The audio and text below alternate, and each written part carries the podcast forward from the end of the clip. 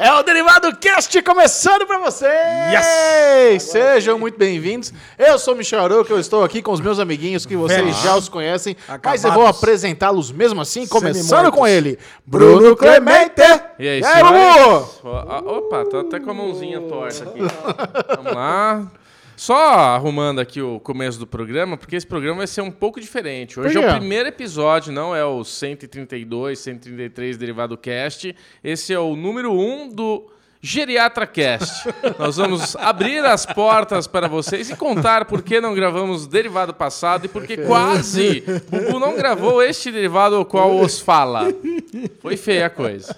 Bom, completando o time do Geriatra Cast está ele, Alexandre Bonfá! Bate sim, fraco pra esse. ver se a mão continua do lado do pulso aqui. Bom, vamos lá. Se você está chegando agora, é muito bem-vindo ao Derivado Cast. Esse é um podcast em áudio e vídeo. Você pode consumi-lo no YouTube, no Spotify, no Deezer, no iTunes, em qualquer agregador de aplicativo. E se você já é um ouvinte recorrente, você notou que na semana passada o Derivado Cast falhou. Falhou. Não teve Derivado Cast. E Bruno Clemente, pelo seu comentário aí de Geriatra Cast, provavelmente Chechel, mas já, já começa dando um recado desde já, Ah. porque boa parte das pessoas já sabiam que não ia ter semana passada. Por quê? Eu não sei se é boa parte das, pesso- das pessoas, mas quem é esperto e estava no nosso grupo do Telegram já sabia das tretas, entre aspas, porque não houve derivado cast passado. Então eu te convido, se você ainda não faz parte do nosso grupo no on, Telegram, come baixe o Telegram agora mesmo, um aplicativo maravilhoso. Teve os problemas de vazamento recentemente, mas no, mas no nosso não. Tá lindão. E nos adicione em arroba derivadocast. Lá você vai fazer parte do nosso grupo maravilhoso de ouvintes e membros do Derivado Cast. Mas e aí, Bubu, o que aconteceu com você na semana passada? Por que, que a gente não gravou? Eu acho que a ordem melhor seria ler Bubu. Mas tudo bem, Bubu começa, porque é mais rápido o processo do Bubu. Bubu, na sexta-feira, esta sexta-feira, sei lá que dia que foi, dia 15, 14, qualquer coisa que valha. A Hoje gente é tá- dia 17. a gente estava aqui na produtora, eu, o Bubu, o pessoal, e o Michel ia vir aqui com a Mikan, né, Michel? Sim. E por sorte ele me ligou falando, ó, desmarcou, tal, não vai rolar mais o nosso encontro, então é nóis. Falei, tá bom. Eu desliguei o telefone, tomei uma facada, cara, mas Como foi um assim, uma facada? Não, ah, você sabe, eu- foi um absurdo o negócio. Adélio Bispo passou por aqui. Ah, mais ou, cara, mais ou menos isso. Eu, eu não sabia até então, mas eu tava com uma pedra no rim. Ah, a dor. É. Ah, peraí, Bubu, isso não tem nada a ver porque não teve derivado cast na semana passada. Pois é, Isso é uma exato. história triste. Você É. ficou no hospitalizado, você ficou com, com pedra no rim. Isso. Mas o motivo de não ter derivado cast não, não é culpa sua. Zero motivo, Não é né? culpa Bubu? sua. Quase. Mas beleza, que continua hoje aí. poderia não ter o derivado cê- com cê- o Bubu. Você teve um final de semana de merda, então, sofrendo no hospital. É, isso aí. Basicamente foi isso. Mas conta, termina de contar a sua pedra no rim. Ah, eu achei que a gente ia pular. Não, foi você isso. expeliu, deu nome pra criança. Expeliu, não dei nome, 2 milímetros de pura intensidade, saiu aquele cristal, a pedrinha, né? Comparam-se a dor do parto. a E dor- legal que quando você fala assim, ah, tava com uma pedra no rim. O que, que você pensa, assim, com uma pedra? Nossa. Qual o formato dela? Uma pedrinha Não. quadradinha e que- tal. Aquele craque de 15 conto. Ih, mas um craquezinho de 15 conto. Cara, vem no formato faca, gilete. Tipo, dá pra fazer um patrocínio da gilete o negócio. Porque o negócio vem cortante, sabe? Puta, Caraca, caraca. mano, o negócio dói. Eu viu? nunca tive Mas pra no sair não doeu É. nada, né, Bubu? Não, pior que não. E É o médico lógico. falou que pra sair não ia doer e tal. Mas é, Você quer contar do Alexandre Bonfá no restaurante? Passa- é, ele vai contar. Ah, O, o lance, o, o que é interessante, assim, a pedra no rim, cara, é- é- fala-se que é a pior dor do mundo e, e realmente foi muito intenso. Mas eu acho que no meu caso, não sei se é porque o tamanho era pequeno, não sei se porque foi rápido a minha situação também. Eu não senti a dor que eu já ouvi outras pessoas que tiveram me contar, cara. Que eu tenho amigo meu que falou que, meu, caía no chão e não conseguia levantar de dor, entendeu? Eu nunca E, tipo, tive, mas é. Eu consegui andar, eu do, do, do- hospital, a- de, casa até o hospital, minha mulher me levou. Foi sofrível o negócio, mas deu, entendeu? Tipo, rolou, consegui andar até o lugar, fui na recepção, falei. Tipo, eu conseguia pensar com muita dor. Eh, eu- esses amigos que eu conversei não tinha condição, não tinha pensamento. Era cadeira de roda e me salva, me dê morfina agora. Era isso. E você, Alexandre Bonfá, que já teve mais pedra no rim que filho, dói mesmo ou não? Nunca tive pedra no rim. Nunca tive pedra no rim? Não, eu tive pedra na vesícula. só. Ah, tá. Pedra na vesícula. Eu tive 43 pedras na vesícula de uma vez só. Nossa. Aí eu arranquei logo a vesícula, Nossa, né? Meteoro Tirei- de Pegasus na vesícula. Tirei logo a vesícula pra resolver o problema. Porque, cara, não podia ir numa churrascaria que qualquer coisa salgada, a vesícula ficava empolvorosa. Aí eu arranquei a vesícula e resolvi o problema. Tinha Bom, pedra pra caralho. Já que vocês estão contando tudo errado, deixa eu contar por que que não teve derivado cast na semana passada. Vai. É o seguinte, de última hora surgiu um Autovenger. Eu fui convidado por uma junket em Nova York. Então eu estaria fora durante as gravações, gra- gravaria só vocês dois. É. Yes. Aí quando tem um amiguinho a menos, sempre dá aquele bodezinho, né? Porra, sem os três amiguinhos não dá vontade. É. Aí, o que aconteceu? Na, na sexta-feira, no, no- ou no final, de, no final de semana, aí no finalzinho da... da- A gente grava o Derivado do Cast na segunda-feira. É. Alexandre Bonfá começa a mandar mensagens de que não estava passando bem. Yes. Não tô passando bem, não tô legal, mas beleza. Alexandre Bonfá costuma passar mal, a gente não ligou tanto. Costuma A gente não ligou passar mal. tanto, né? Já é o. Já é, é aquele crying wolf do caralho. É. Aí chegou um momento que o negócio ficou sério. Olha, a gente falou: Meu, eu tô com uma infecção fodida. Eu vou preciso ir pro hospital, tô tendo suadeira, ataque do pânico aqui. Eu, tô, eu vou morrer. Aí nisso a gente falou: Pô, vamos, vamos suspender o derivado cash, É, né? caiu o derivado, né, Pelo Lezinho? amor de Deus, vai se cuidar. Mas, Lesão, o que aconteceu com você? Não, o que aconteceu é o seguinte, eu tô naquele processo método Kominsky, vocês sabem, né? Eu Como é acho que que eu é? já falei, eu já falei alguns derivados. Pra quem assistiu o método Kominsky, o personagem do Michael Douglas, ele tava, tava num processo ali de descobrir o câncer de próstata dele. Então ele Certo. foi lá, ele foi, primeiro ele foi fazer um teste de PSA, que é descobrir qual que era a taxa, se ele estava com, com um inchaço na próstata. Depois ele foi fazer uma biópsia, primeiro o toque, depois Como ele é foi lá, o- o, a- o o toque Ale, dele né? devido, tá, pá. Foi lá fazer o toque, foi fazer o, o PSA e agora estava na última etapa que era fazer a biópsia. Você já tinha feito PSA e o tocão. Já. Isso aí Faltava tá tranquilo. só a biópsia. Faltava a biópsia. Aonde? A biópsia é na, na próstata. Na próxima. Na próstata, que você faz pelo cu. Certo. Tô louco. ok. Que é basicamente o seguinte: você pega, enfia um tubo, entendeu? Aí você passa o tubo, passa lá o. Todos os equipamentos ali pelo tubo e vai arrancando e arrancaram 12 pedaços da minha Ah, próstata. não é um só. Não, 12, cara. 12? 12 pedaços. 12 da mordidinhas. É, mas só que você É faz isso isso, que- com anestesia geral. E tem uma coisa que eu gosto na vida, cara, é anestesia geral. meu, que drogado. Anestesia É muito geral, drogado. cara. Porra, é aquela delícia, cara. Você deita ali, você pensa, puta, eu vou tentar me segurar, que eu vou dar aquela sumida delícia. E eu voltei, mas eu voltei, foi muito engraçado, acho que eu não contei isso pra vocês. Que eu voltei, cara, tipo, cagando gel, tá ligado? Porque... Ah, cara, eu não passo rir que dói, velho. O que acontece, cara? Porque o, o nego tuxa gel pra caralho, né? Pra poder entrar o tubo. Aí eu, cara, eu acordei, mas acho que eu acordei ainda com aquela vibe de viagem de, de Las Vegas. E I made a poop on your table. eu falei, eu, eu fiz cocô na sua mesa. e quis justificar com o médico. Ele falou: não, não. Você não fez cocô aqui, não. Eu falei, não, eu fiz, eu tenho certeza que eu fiz. Eu senti isso aí, porra. Eu tô deitado de ladinho assim, mas eu sentia parar de escorrer. A lesão Ele fez aquela, falando, aquela piadinha. Doutor, peidinho tem caldinho? Então caguei. Cara, eu sei que eu saí de boa. Mas era só o gelzinho. Era só o gelzinho. Dando aquela esparramada Não, não caguei na mesa, não fiz nada. Cara, saí assim. Por que você falou inglês? Não entendi. Eu não sei, cara. Acordei. Porque tá acordei. anestesiado, Mas tá você loucão. falou inglês com médico, é isso? É, e Isso, diz que eu, eu, não, lembro- eu não lembro disso. Quem falou foi a enfermeira. Ela falou que eu acordei doidaço, né? Cara, você acorda doidaço, cara. Essa anestesia é uma delícia. Aí você pega, levanta, você coloca a roupa, parece que você tomou, sei lá, três copos de uísque, mas deu três becks. Sei lá, que você sai, cara, naquela doideira, né? Aí eu peguei, encontrei com a Lu ali fora, nós ficamos naquela sala, mas eu tava empolgado, porque eu tava bem. Eu saí Você bem. queria ir pra balada. Não, eu queria, pô, eu queria sair. O, ele- o médico falou, não, relaxa hoje, amanhã, mas você, cara, mas você vai ficar bem. Mas, se você tiver uma febre, com uma dor abdominal, qualquer coisa, quer dizer que você pegou uma infecção, que é muito comum pegar infecção. Afinal de contas, o cara perfurou o seu... É, é comum mesmo. Cara, pen- É. quando, quando É ele. comum mesmo. Quando o Ale falou pela primeira vez, eu achei estranho. Mas agora, ele contando, acho que justifica. Porque não é que foi lá e pegou um tequinho para fazer um exame. Foram 12 tequinhos. Ficou reganhado lá pra uma cara. deu- É, Xexé, deu uma- imagina só, o nego fura o seu intestino, aí vai bosta pra dentro. Vai bosta pra dentro, cara, é normal pegar infecção. Ok. Aí o médico falou, ah, beleza. Cara, tranquilo, né? Sexta-feira à noite, cara, pedimos aquela pizzola delícia, né? De toda sexta-feira à noite. Cara, e eu nunca tenho frio. Nunca. A Lu tá lá suando de calor, porque tava calor. Cara, e eu comecei a tremer de frio. Cara, três, quatro cobertor de noite e eu continuava tremendo de frio. Foi botar o termômetro, já tava com 39 graus de febre.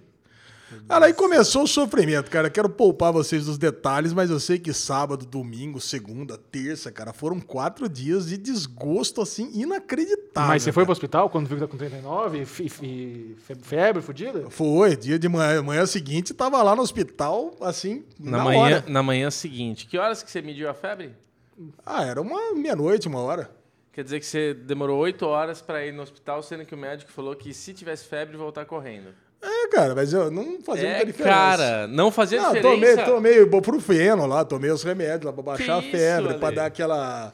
Cara, mas eu passei mal. Você Passei viu, Michel? A gente É, descobriu é apertar, ao vivo É só apertar. Que- sabendo. Não, mas isso eu já, tinha, eu já tinha notado essa parte da história. É. Mas eu achei, eu achei o seguinte, aí o médico falou realmente que eu tava com infecção, ia ter que tomar durante sete dias o antibiótico. Cara, mas eu, eu tava tão mal que eu não conseguia ligar a televisão pra assistir um episódio de série. Não é que eu não conseguia vir no derivado, eu não conseguia trabalhar, eu não conseguia abrir o olho pra ver série, cara. Então, realmente, tava mal, tava ruim mesmo. E como você, tá senti- como você tá se sentindo hoje?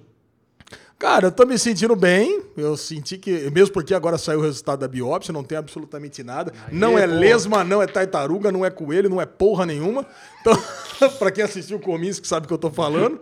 Então, o que acontece, cara? Só que eu tô ainda com a resistência meio baixa. 70%? É, 70% dos meus normais, que já é 70%. Então, tá... Mas Beleza. tamo lá, tamo bem, cara, tamo bem. E o que, que você vai fazer agora pra se precaver, pra não ficar mal de novo? Quais são as mudanças na sua vida que você tá fazendo? É, o de sempre, né? Viver a vida com alegria, felicidade. Nenhuma mudança. Absolutamente nada. É. Sensacional. Tá ótimo. E já quer pular para o Avengers, então? E vamos para o Vegas, já vou. E você? Foi para Nova York? É, é, enquanto- é o que todo mundo quer saber. Ninguém quer saber Ah, de doença aqui. Enquanto a lesão tá quase morrendo aqui com o correr ganhado, eu estava em Nova York. Que isso. Eu fui para uma junket. Para quem não sabe, junket é aquele lance onde você assiste o episódio, assiste o filme, depois você entrevista o elenco. Então, a convite da HBO, eu fui para a junket de Jet, que é a nova série do canal Max Prime. né? O Max Prime faz parte do pacote HBO. Eles poderiam levar apenas uma pessoa do Brasil para Nova York e eles me chamaram. Falaram, Michel, quer ir para Nova York fazer a? Falei, Ou se quer, né? Então, assim, é aquela viagem a jato. Duas noitezinhas só em Nova York. Eu cheguei lá no domingo, a entrevista foi na segunda, na terça eu vazei. Só que nessas duas noites eu aproveitei, cara. Aproveitei para dar aquele rolê gostoso, porque Nova York é uma cidade que eu curto demais, né, cara? É a cidade que eu mais visitei, é uma cidade americana que eu mais visitei na minha vida até hoje, foi Nova York. A, a série é estrelada pela Carla Gudino, a gente conhece ela aí do Maldição da Residência Rio, ela era a mãe das crianças, ela fez aquele filme lá, o San Andreas com The Rock, ela fez Entourage, ela fez aquela outra série da HBO, The Fez Brink. aquele do cachorro que come o marido dela que morreu com ataque cardíaco. no Ah, é, o, o do o game lá, né? Nossa. A adaptação do Stephen King, como é que chama? O Gerald Games. Isso. Da Netflix também, é Nossa. verdade. Ela também nesse Ah, filme. muito bom. Então, assim, é uma atriz que eu gosto muito, já acompanho bastante. O namorado dela é o diretor e criador da série, então foi muito legal entender como os caras desenvolveram essa. Só que, assim, foi uma entrevista que ela vai ser pra texto no Série Maníacos, não teve vídeo, né? Pô, eu ador- eu adoraria ter uma entrevista em vídeo com a Carla Gudino, mas infelizmente não rolou. Não, não rolou pra ninguém. O formato lá da Junket era só texto mesmo, então você grava o áudio, depois transcreve. É um, é um formato legal. Eu preferia ter vídeo, mas não teve esse lance. E o Gus Fring, tava lá? O Gus Fring não tava, caiu. O Giancarlo Esposito também está na série. Ele estava na lista de entrevistado, mas ele não, não pôde participar. Mas, Lesão, eu quero dizer que eu dei muita sorte. Porque eu cheguei no domingo de manhã em Nova York e eu não estava entendendo nada. Eu fui do JFK pro hotel lá em Manhattan em meia horinha e a cidade vazia. Falei, cadê o trânsito dessa porra da cidade? Ah, é domingo. Cidade vazia. Então, recomendo você, quando você for para Nova York, chegue no domingo. É maravilhoso.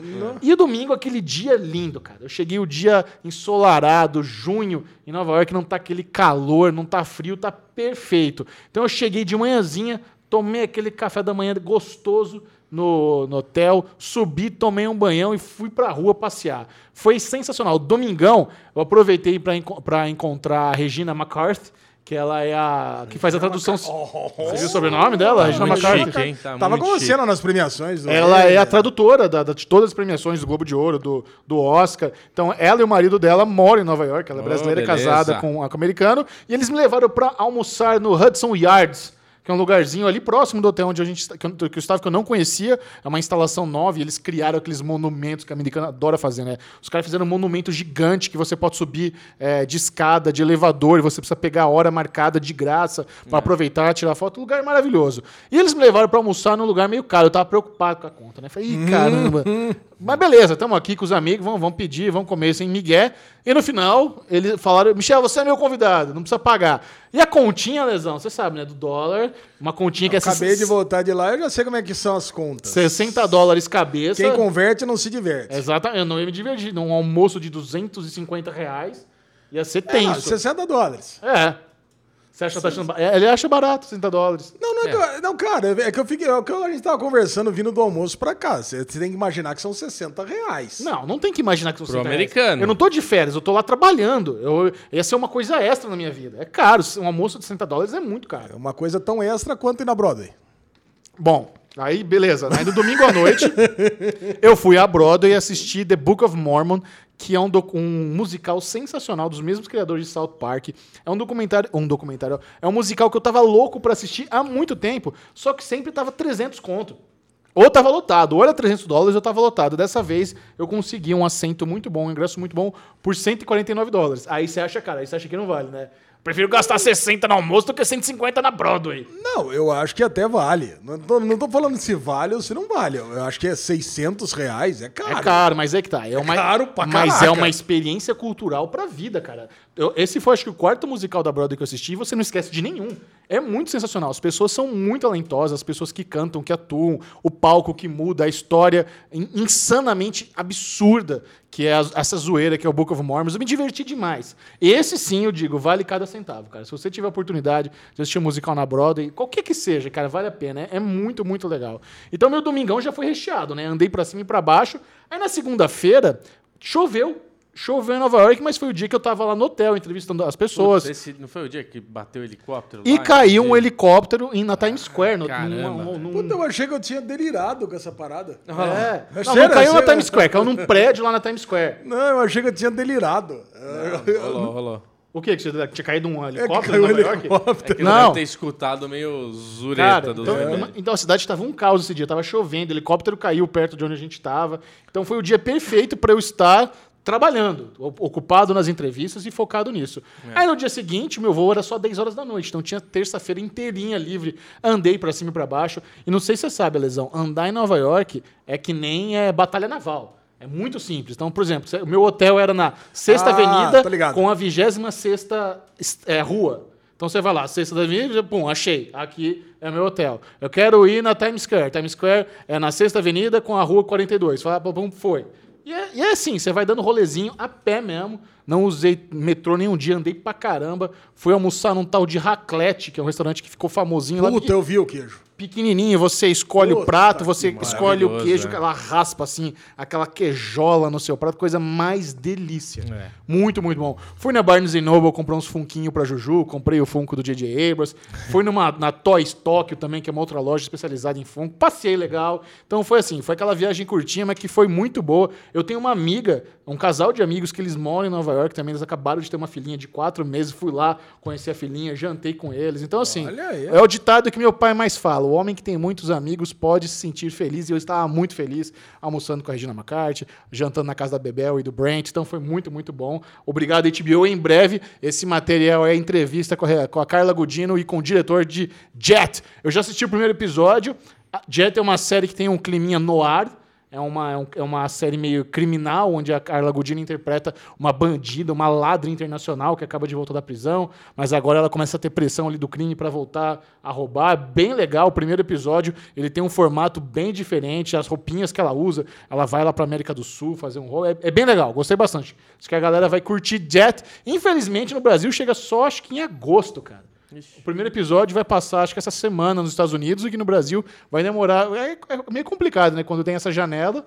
Mas enfim, acontece. Entrando no HBO Go, tá bom. Exatamente. E o- as coisas do canal Max Prime entram no HBO Go? Entram? É, então, ótimo. Então, tô- espero que seja bem fácil das pessoas assistirem. E o outro, Auto Avengers, eu fui a convite do YouTube. Eu, eu imagina que eu cheguei de Nova York na quarta, na quinta teve um puto evento ah, do YouTube aqui em São Paulo chamado Brand Jam, onde o YouTube convida por volta de 100 creators, né? Porque não é youtuber, é creator que fala agora, para você ter um dia de imersão com marcas. É um, é um evento sigiloso, eu não posso revelar quais marcas, eles obrigam a gente a assinar lá um NDA, um Non-Disclosure Agreement, porque tem muitas coisas ali que eles revelam de números que eles preferem que fique internamente. Lógico. E você, quem quiser, assina, quem não quiser, vai embora. O evento funciona assim, né? E eles mandam pra gente com antecedência uma listinha, ó, essas são as marcas, com qual marca você quer falar. Então é um evento que durou o dia inteiro. Então você chega lá de manhãzinha no prédio é, do YouTube, tem um café da manhã, aí tem a introdução lá das pessoas que estão organizando, e tem dois rounds. Então cada round você conversa com uma marca em uma, e- e- numa, numa mesa assim com outras pessoas. E a lesão, era, o- era o formato que você ia curtir se você tivesse comigo, porque é meio que um, um Shark Tank Express. Porque você recebe o briefing da marca, eles têm 20 minutos para te passar o briefing, e você tem 20 minutos para desenvolver um projeto para eles ali na hora. Nossa, sensacional. E Minha você, vida é e isso. você tem que apresentar ali na, na- numa mesa na frente de outras 10, ou 10 youtubers. Muito legal, cara. Teve uma marca, que é uma marca grande de tecnologia, de computadores, que nessa mesa tava a Mikan e eu. E você tem três minutos para apresentar o projeto. né? Só que eles, eles vieram com um ângulo mais difícil, porque essa marca era muito famosa na molecada, nos gamers, mas eles queriam. o briefing veio que eles queriam um projeto que envolvesse microempreende- microempresários. Né? Como é que a gente chega em microempresários? Então eu falei para Mikan, Mikan, faz o seguinte, cara. No nosso canal, que é mais para galera jovem e tal, talvez não funcione muito bem criar algo para microempresários. Mas no Derivado Cast funciona. Então eu faço o seguinte: eu vou bolar um projeto de podcast onde a gente, é, eu e você, vamos nos juntar força aqui. A gente junta os meus três minutos com os seus três minutos, a gente apresenta junto em seis. Então eu vou criar um bloco no Derivado Cast para esse, pra esse projeto, vou oferecer um podcast para eles, com- comandado pela gente, e você faz um projeto de conteúdo no YouTube deles, porque aí fica legal. A gente apresenta algo para microempreendedores no YouTube deles, porque no nosso realmente não funciona. Cara, você sa- sabe quando a, a gente. quando- e eu bolei o nome do podcast para eles ali na hora, bolei o nome do quadro ali na hora. A Mikan teve a ideia do YouTube. Ficou tão legal que a gente foi o segundo a apresentar. Quando a gente falou, sabe quando pesso- as pessoas da marca têm aquele impacto? Ela vai para trás e abre um sorriso. E um Caraca! feedback 100% positivo. A pessoa pirou na ideia. E a gente deu muita sorte porque o restante da mesa inteira não apresentou de acordo com o briefing. Nem, ni- ninguém mais falou de microempreendedores. Todo mundo foi na ideia dos games, na ideia das outras eh, campanhas que eles tinham feito, que eles não queriam agora. Então a gente se destacou muito nessa, nessa mesa. Foi muito, muito bom. Pô, parabéns, Foi demais. Aí tem, aí tem almoço, aí depois o segundo round com outra marca, aí de novo. Acho que eu não, não fui tão bem ne- nessa, nessa segunda mesa, mas apresentei ali para eles na hora um projetinho, aí combinava com a SM Play, dava para fazer uma, uma brincadeira. É uma marca que ela já é muito grande no awareness, né? Todo mundo já sabe quem é essa marca. Eles já, no setor deles, já são número um. Agora eles querem que use a marca, né? Então é, é uma, é, um, é um processo meio diferente. Enfim, cara, parabéns pro YouTube por essa iniciativa. É muito legal criarem esse ambiente onde as pessoas que fazem projetos conseguem falar diretamente com a marca. Dei cartãozinho para eles tudo mais. Ó. E, e assim, é muito engraçado que eu era disparado, disparado menor ali na turma. Todo mundo com um milhão de inscritos, 36 milhões de inscritos, e eu lá com 118 da humildade, série maníacos. Então é muito legal. Eu, eu gosto, eu gosto de ser um underdog nessa briga aí. E, e outra coisa legal é que a Mikan e a Carol foi as únicas palestrantes que elas contaram o case do iFood com Game of Thrones. E como eu também entrei, elas me citaram lá no palco três vezes. Ah, a gente fez com o Michel também as lives de Westworld. O Michel também entrou na campanha de iFood com Game of Thrones, então foi bem legal. Então deu- elas deram uma moral pra gente. Sensacional. Bom. Na volta, mais novidades. Boa, que o método Kominsky tá batendo em mim aqui, eu preciso fazer um xixizinho. Estamos de volta e agora vamos repercutir algumas notícias do mundo nerd. Esse é o Série Maníacos News. Bloco de notícias. Vamos lá, Gurgel. E agora? Primeiro, eu esqueci de dar presentinho de Nova York para meus Oh! meninos. Achei que não ia ter. Eu ia cobrar, Ah. porque assim, o Michel já basicamente fez o mimo porque trouxe umas muamba para a Bubu, né? Ah, mas é encomenda, é Fiz presente. encomenda. Ah, mas trazer encomenda já é um, um agrado, porque ó, Deu uma estorvada. eu acho que Deu não uma tem estorvada. coisa mais chata do mundo que ficar pedindo pro brother trazer os bagulho. Mas tudo que eu Não. pedi pra você trazer faz parte do nosso Isso. agregado. Não, deu uma estorvada porque você não deixou despachar, né? Eu levei na mochila e pesou. Pô, você quer que eu despache a câmera, né? Porra, lógico que, que- não. Primeira coisa, primeira regra Você de aeroporto, vão roubar, lógico. Você sabe que mala. pela primeira vez eles quebraram meu cadeado? É, Da então. marca- Nunca tinha quebrado. Olha Eles- aí, ó. Aí tinha o avisozinho lá da, da alfândega. Ah, quebraram rouba, cadeado. cara, rouba. Putz. Muito bom, vou começar então com meu amigo Bubu. Opa. Bubu, estamos aqui chegando na época de frio em São Paulo, então eu imaginei que esse presente seria útil pra você. Vai dar um pullover do Dória pra mim? Um cachecol. Um cachecol. Ah! Olha aí, Alexandre Monfá. Vamos Que ver. é Um hood da BH. O que, que é BH? BH Foto e Vídeo. É a loja dos sonhos de qualquer videomaker. É Benson and Heads. Agora, Bubu, eu quero te fazer uma pergunta. Eu vou te dar dois cenários, eu quero que você me diga qual que é o real. Você acha que, cenário 1, um, eu fui lá na BH, comprei os equipamentos, comprei as muambas, e na saída da loja tinha uma, uma gift shop, e eu- onde eu comprei essa toquinha para você num valor entre 12 e 17 dólares. É. Porra. Cenário 2. Eu fui a BH e eu tinha na chave do meu hotel um vale desconto onde podia ganhar um brinde de graça na saída. Qual você acha que foi o cenário real? Brinde de graça. Cara, eu cheguei lá na BH, o, o judeuzinho que me atendeu, o Moshi, aí eu falei, oh, I have a gift, oh, brinde, Brasil, brinde, eu sabia a palavra em português. É. Brinde, tô brincando, esse não é o seu presente. Essa- É, era um presente bem mesmo. ruim. Agora, quero, agora né? que vocês imaginem o seguinte: nas últimas vezes que eu viajei, eu trouxe meus ami- amiguinhos camisetas. É. Né? Já virou presente padrão camisetinha. Isso. Aí agora eu pensei, imagina que legal, ao invés de camisetinha, eu contratar um artista de rua e desenhar à mão o rostinho de vocês. Ah. Trazer uma obra de arte diretamente de Nova York, de um cara que desenhou com giz ali à mão, sabe? Daquelas borradinhas, coisa, Sim. coisa de artista. Vocês acham que seria mais legal? É divertido. Agora, beleza. Agora que eu dei aquela levantada, eu preciso baixar as expectativas, porque você tá parecendo o Enéas e você é o Jovem Nerd.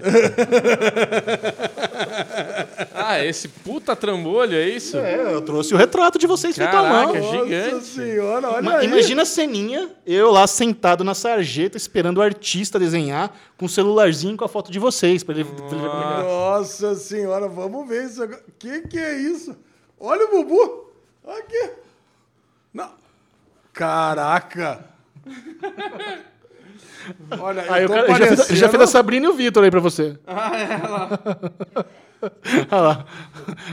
Olha, vamos, vamos julgar aqui a audiência a do tua, Ale. Cast. Acho que eu tô... Você tá com. ah, Os dois estão com traços muito ala, ala- alandianos, né? Eu tô meio aladinho aqui. Olha, a minha tá parecendo um Zuiu. Hoje você deu pro Zuiu. É verdade. Zuiu. Tá igual o Zuiu. Olha aqui, velho. o presente pra você. Olha aqui, você tem que mostrar. Eu mostrei meu. Eu tô meio Hamilton, com- de barba, sei lá. Não tá meu Hamilton? É. É. Ó, Ó, Eu acho realmente. que vocês gostaram que isso foi caro pra caralho, viu? Não, não, não. Gente, Foi caro ainda? É muito caro. Porque assim, o que acontece? O cara cobra 20 dólares por desenho, mais 15 cada frame. Nossa! Mas eu, Caraca. mas eu negociei, eu negociei. Não é- Imagina o Michel o- se não o, negociou. cara nem falava inglês direito, eu fechei um packzinho lá por 30 tudo. Boa. Mas valeu o brinde. Valeu, não foi brinde, presente, foi caro. Não, é o brinde do Hood aqui, ó. Ah, o no friozinho, careca agradece. Bom, vamos agora repercutir as notícias nerds. E uma das coisas mais legais que pipocou aí no YouTube foi o trailer de Doutor Sono, Bah. a continuação do Shining, o Iluminado. de- Como é que é o nome em inglês, Chechel? Dr. Sleep? Ah, não me lembro agora. Dr. Dream, alguma coisa assim. Ah, Não tá. me lembro agora. Mas é, esse é, uma- é um livro do Stephen King que ele publicou não tem muitos anos, ao contrário do Iluminado que é antigão, o Doutor Sono é de 2013. É uma adaptação relativamente recente. E vocês sabem que existe uma treta fodida do Stephen King com Kubrick no filme Iluminado. Né? O Stephen King odeia o filme Mas o público gostou. O Iluminado do, do Kubrick já é um clássico, é. né? Todos os filmes do Kubrick. é um clássico. Exato. Então, é, eles têm essa treta. Depois, o Stephen King, ele fez a, a adaptação dele do Iluminado, que ninguém odiou. Ficou uma, ficou uma merda. É. Foi uma série, inclusive. Era, era muito, muito ruim mesmo. E agora, a- va- vai sair o filme, que é a continuação. Então, lembra daquela criancinha no triciclo ali, circulando pelo aquele hotel de Satanás, onde vivia aparecendo os fantasmas, e o caralho, e aquela, aquele monte de sangue? Here's Johnny! Lembra? Jack Olha, Nicholson, eu vou clássico. falar pra você, cara. Eu lembro do Here's Johnny. Eu lembro do, do Jack Nicholson com o machado quebrando porta. E eu lembro aquelas meninas creeps gêmeas Isso, lá. ah, eu lembro que tinha um hotel no meio da mata. Exato. E eu lembro que tinha uma estradinha sinuosa e só. Eu não mas- lembro de mais nada do Iluminado. Não lembro da história. Eu não lembro se era um casal que se perdia e acabava nesse hotel mal assombrado. Eu não lembro de nada, cara. Eu, não, eu não sei dizer o que que aconteceu no Iluminado. Talvez eu realmente. Esse, esse molequinho é o quê? Era filho do casal? Era o, fi- é o filho do Jack Nicholson. Ah, o filho de Jack Nicholson? É. Ah, o Jack Nicholson não era um, um psicopata? Era, mas ele tinha filho. é. Não, ele. Psicopatas têm filho, é Jack verdade. Nicholson é um cara que foi pra lá. É, ele ficou ruim lá. E lá é Foi uma possuído, casa é. que foi. alim- E é curioso, porque o novo filme, né? Como é que é o Doutor do Sono, Doutor vai ser Sono. dirigido pelo. Mike Flanagan. Isso, que é o cara que fez. Maldição da Residência a Hill. Maldição da Residência Rio, obrigado. É curioso porque você assistindo o trailer, você vê que tem muito da Residência Rio, né? Tipo, do, do Hill House ali no. Você assistiu a estética de no- cores, essas A coisas? estética, algumas coisas de medo, de susto ali. E trazendo as coisas do, do, do filme antigo também, né?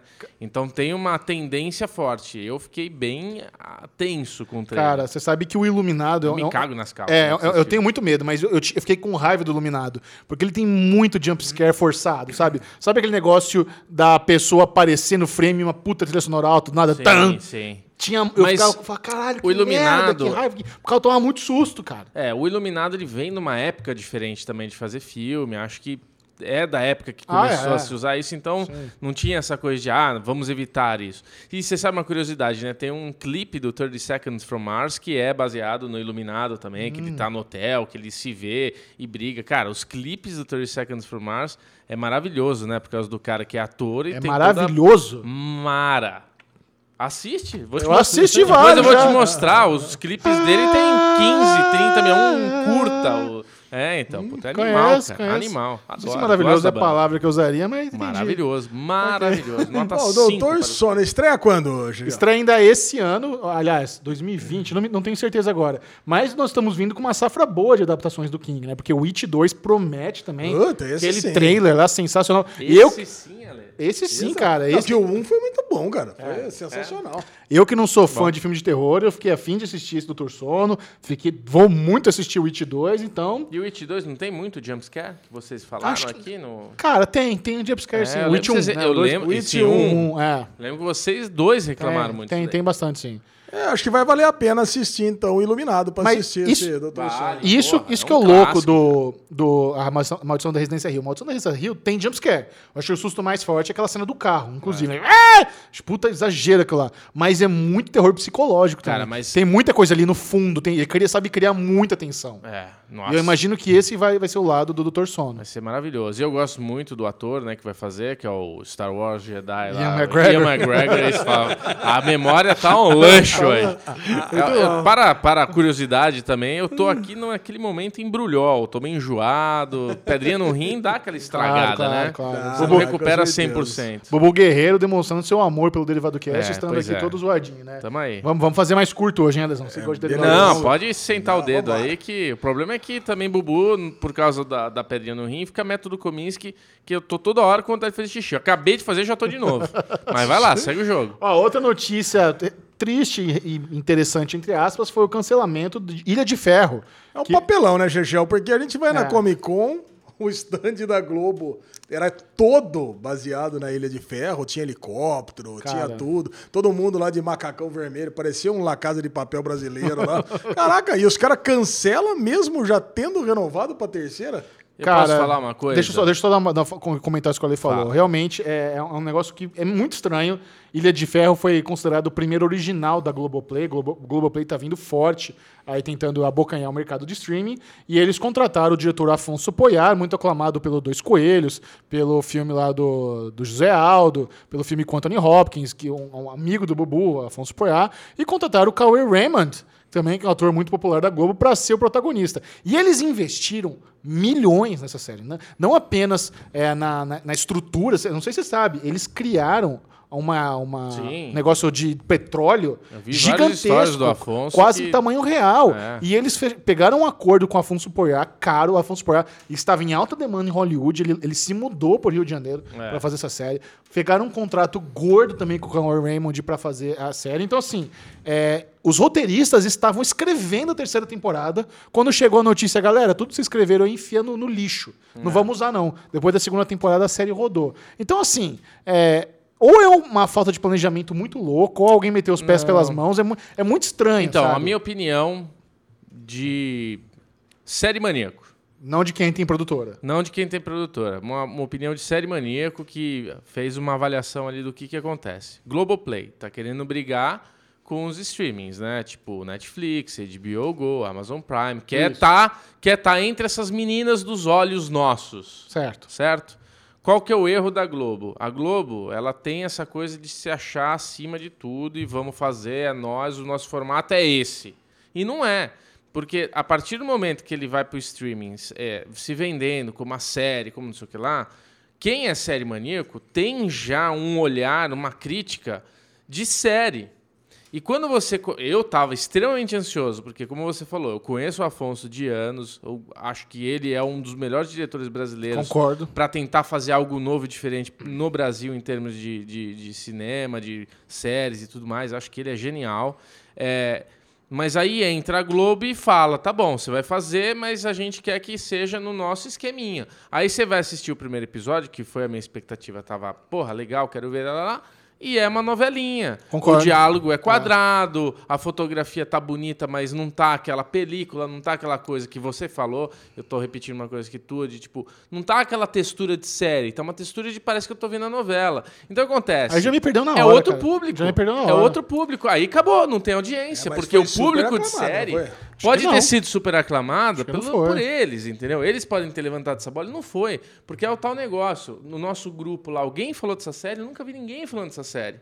E é a série que a Globo investiu todo esse rio de dinheiro. É a série que ela tava lá na CCXP mostrando e tal. Aí você vai dar play e nos 5, 6 primeiros minutos você já fala, puta, não vou gostar. Entendeu? Você quer gostar, cara. Mas não gosta, não dá, não dá. Não é uma, tipo, 3%. Ela teve uma primeira temporada difícil, mas assim, tava tentando ser uma série, com um formato de série. Tinha lá as limitações, aprenderam para a segunda temporada. Vocês vão poder falar da terceira temporada. Então, assim, foi evoluindo.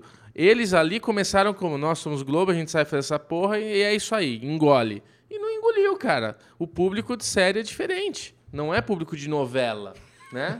Falei pra caralho. Não, Alezinho, né? Rotando baixinho aqui, achando que ninguém tá sentindo o cheirinho de alho do almoço. Cheirinho de... Bicho nojento. de tramal, Mas, né? Bubu, eu- eu tenho solução. Porque, assim, o Afonso Poyar, ele ainda está sob contrato com a Globo. Ele É. vai continuar trabalhando pra Globo. Ah, Sa- mas sabe, aí, Não, mas sabe, sabe qual seria a solução ideal? Chega, Afonso Poyar, quer saber? Faz a série de- dos dois coelhos. Cara, quando... Transforma Dois Coelhos em série e faz Ah. o seu estilo. Pega a mesma estética do filme, que é completamente inovadora, que é um dos filmes brasileiros mais loucos que eu já vi na minha vida. Muito foda, muita coisa de gibi, muito Guy Ritchie, muito Tarantino, e transforma isso em série. É.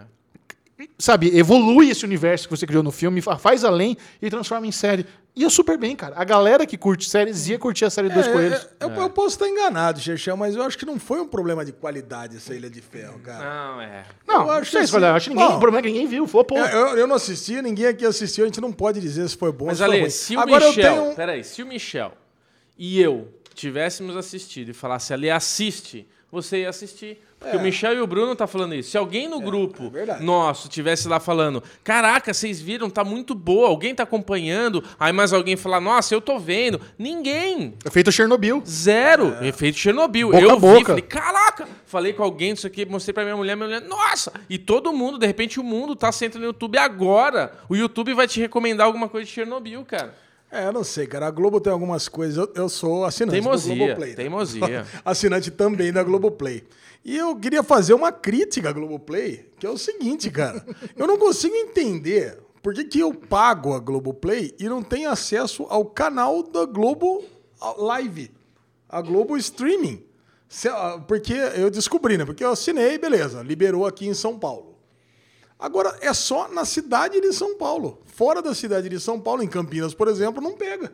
É muito Ah, ruim. eu, cara, eu não consigo entender Não, é esse ruim, tipo de é limitação. mesmo. Aí você vai no site da Globo.com, lá tem ao vivo. É estranho. Quer dizer, é, é, é de graça pra todo mundo e não é de graça pra quem paga. Não faz o menor sentido, é muito Ó, ruim. mas a, a Globoplay tem outras séries muito boas, cara. Sob Pressão é muito elogiada. É. Aquela que a gente assistiu, Assédio, O é muito Assédio, bem feito. linda, linda. Carcereiros também é muito elogiada. É. Então, assim, eles ainda não estão conseguindo um apelo ma- maciço. Não, não tem milhões de pessoas assistindo e comentando. É. Ah, eu acho que pra Globo é um paradigma pra eles tentar entrar nesse meio sem. Tipo, eles têm um- uma história. E eles têm que, de alguma forma, mostrar que tem uma. um- teve uma bifurcação na história deles, né? Então, como é que a gente consegue continuar sendo a emissora de novelas, mas ao mesmo tempo virar uma tendência jovem de séries? Eu acho que eles não encontraram essa bifurcação de, de como Ah, eu- pulverizar. Eu acho que eles ainda têm uma comunicação e uma forma de atingir muita gente, que é a Globo Povão, entendeu? E eu acho que eles ainda não entenderam como atingir a, a massa séries. Esse público que vai na CCXP, essa galera, tipo, a galera nerd, a galera de- é diferente, cara. Mas, cara, mas- é diferente. mas acha- Nem todo cara que gosta de novela gosta de série. sei, mas Nem acha- todo cara que gosta de série gosta de novela e Mas, vice-versa. mas eu acho que eles estão fazendo certinho. Eles estão no CCXP. Ah, o- as redes sociais deles são muito boas. Eles têm séries boas. Tá, mas na hora de executar a série, a série não é pra mim. Mas essa. Eu tô dizendo assim, por, por que, como que a Globoplay ainda não, não estourou? Porque ele- eles têm muita série exclusiva gringa, como Killing Eve e o do Doctor, o The, Good- The. Good, do- The Good Doctor. Handmaid's Tale ainda não é desse- exclusivo deles, não. Passa primeiro no Paramount. Ah, exclusiva não, verdade. É, eles, eles, São, eles são segunda janela, junto com a Fox Premium. Mas tem o menininho lá, o Big The Good. Doctor. Não, O- Big Ben Theory Não, também. todas as séries da Warner eles compraram, mas a segunda ja- janela também, a prioridade está Warner Channel. Mas o catálogo deles está bem vasto, a comunicação é boa, a tecnologia que eu não sei muito bem como é que é o player, eu assisti poucas vezes. Não, o Play é bom. Play é bom, não é- é, é- ruim. é não é Netflix. Não, sim. Mas é alguma coisa parecida com o Amazon, por exemplo. Tá. Não, não é, é ok. Bom, tomara, então vamos torcer pro próximo projeto Eu do, do Poiar, certo, é. seu série dos dois coelhos. Manda uma Não. mensagem pra ele e faz, manda ele fazer isso. Tá bom. Tá, ok. Bom, próxima notícia é, é que agora foi oficializada o spin-off de Krypton, aquela série que conta a história do, do avô do Superman, e agora vai ter um- uma série só do Lobo, que é um dos personagens é, mais queridos pelos fãs da DC, né, Lesão? Cara, é o meu personagem favorito da DC, tirando o selo Vértigo. Adoro o Lobo, cara. O Lobo. Agora, uma coisa que eu li aqui, eu não sabia, ele já apareceu na série Krypton. Já apareceu em Krypton. Cara, eu tô tão por fora dessa série Krypton. Que é ruim, né, cara? É ruim? É ruim. Eu, assim, eu lembro de ter visto o piloto e não ter achado tão ruim. É, não. eu lembro que vocês falaram vi que o era piloto, muito não achei- eu, eu achei o piloto, não achei tão ruim, não. Mas eu acho que mais dois episódios, falei, puta, sem condições. Eu escutei no Pod Maníacos o Diego Antunes Diego falando. Antunes gostou. Ele meteu o pau pra caralho. E eu... Ah, achei que ele tinha gostado. Não, ele meteu Cara, o pau. se o Diego Antunes não gostou, é ruim, cara. Porque ele é, ele, ele é mais putinho que você de série de super-herói. É, eu- eu- ele tava pensando se ia voltar ou não pra segunda temporada. E eu lembro quando saiu a notícia que o Lobo ia estar na segunda temporada, eu falei, pelo menos um episódio com o Lobo eu quero ver. Pra ver se vai ser aquela loucura toda. E esse visu aí do Lobo? Visudo, eu não achei ruim, não. Ah, bom. Eu não achei eu- ruim, não. Eu achei bom. Eu achei que ele tá, eu achei que ele tá meio fraco só, né? Porque o, o Lobo, ele é forte pra caramba. É um Ele- monstrão gigante. Cara, ele dizimou todo o planeta de Kizarne, né? Que ele é o último Kizarniano, porque meio ele matou... Dothraki isso aí. todo- Tá É. meio o quê? Dothraki, tá mesmo. É, tá mesmo. Cara, e o, o lance do Lobo é que ele não pergunta duas vezes, ele não perde tempo, ele vai e mata todo mundo. Ele não tem paciência. E nos quadrinhos já teve histórias as mais surreais, né? Dele matando, inclusive, até o Papai Noel. Então, cara, eu, eu, eu queria que tivesse uma série dele. Se for pra ter uma série dele, aqui tá falando que vai se passar duas gerações antes dos eventos de Krypton. Puta que pariu. Então ele é tão velho assim? é antes ainda. Porra, é, é milenar. Ah, a arma dele não é uma corrente com uma foice na ponta? É, isso Ah, mesmo. eu lembro. Porra, animal a arma dele. Então, eu queria que tivesse uma série nonsense dele. Se for pra Ah, ser uma tem, série é nonsense... sci-fi, né, cara? Sci-fi é aguinha com açúcar. Porra, sci-fi teve rap. É, teve rap, rap. porra, puta de uma série adulta, série Verdade. cheia de Então, violência. ele- eles têm esses dois gratuita. lados, né? Eles têm a- a água com açúcar e eles têm rap. É. É meio doideira mesmo. Não sei qual, por que, que eles seguram pra uma e liberam pra outras. Então, eu acho que assim, se tiver que ter uma série do Lobo, vai ter que ser assim. Então, eu acho que eu vou atrás de ver quais são os episódios que o Lobo apareceu pra ver como é que é a vibe do personagem cripto. Faça isso, Lesão. Nos poupe dessa naba, que com certeza vai ser muito ruim. Assista aí, depois com- comente com a gente. O que, que vem agora, Lesão?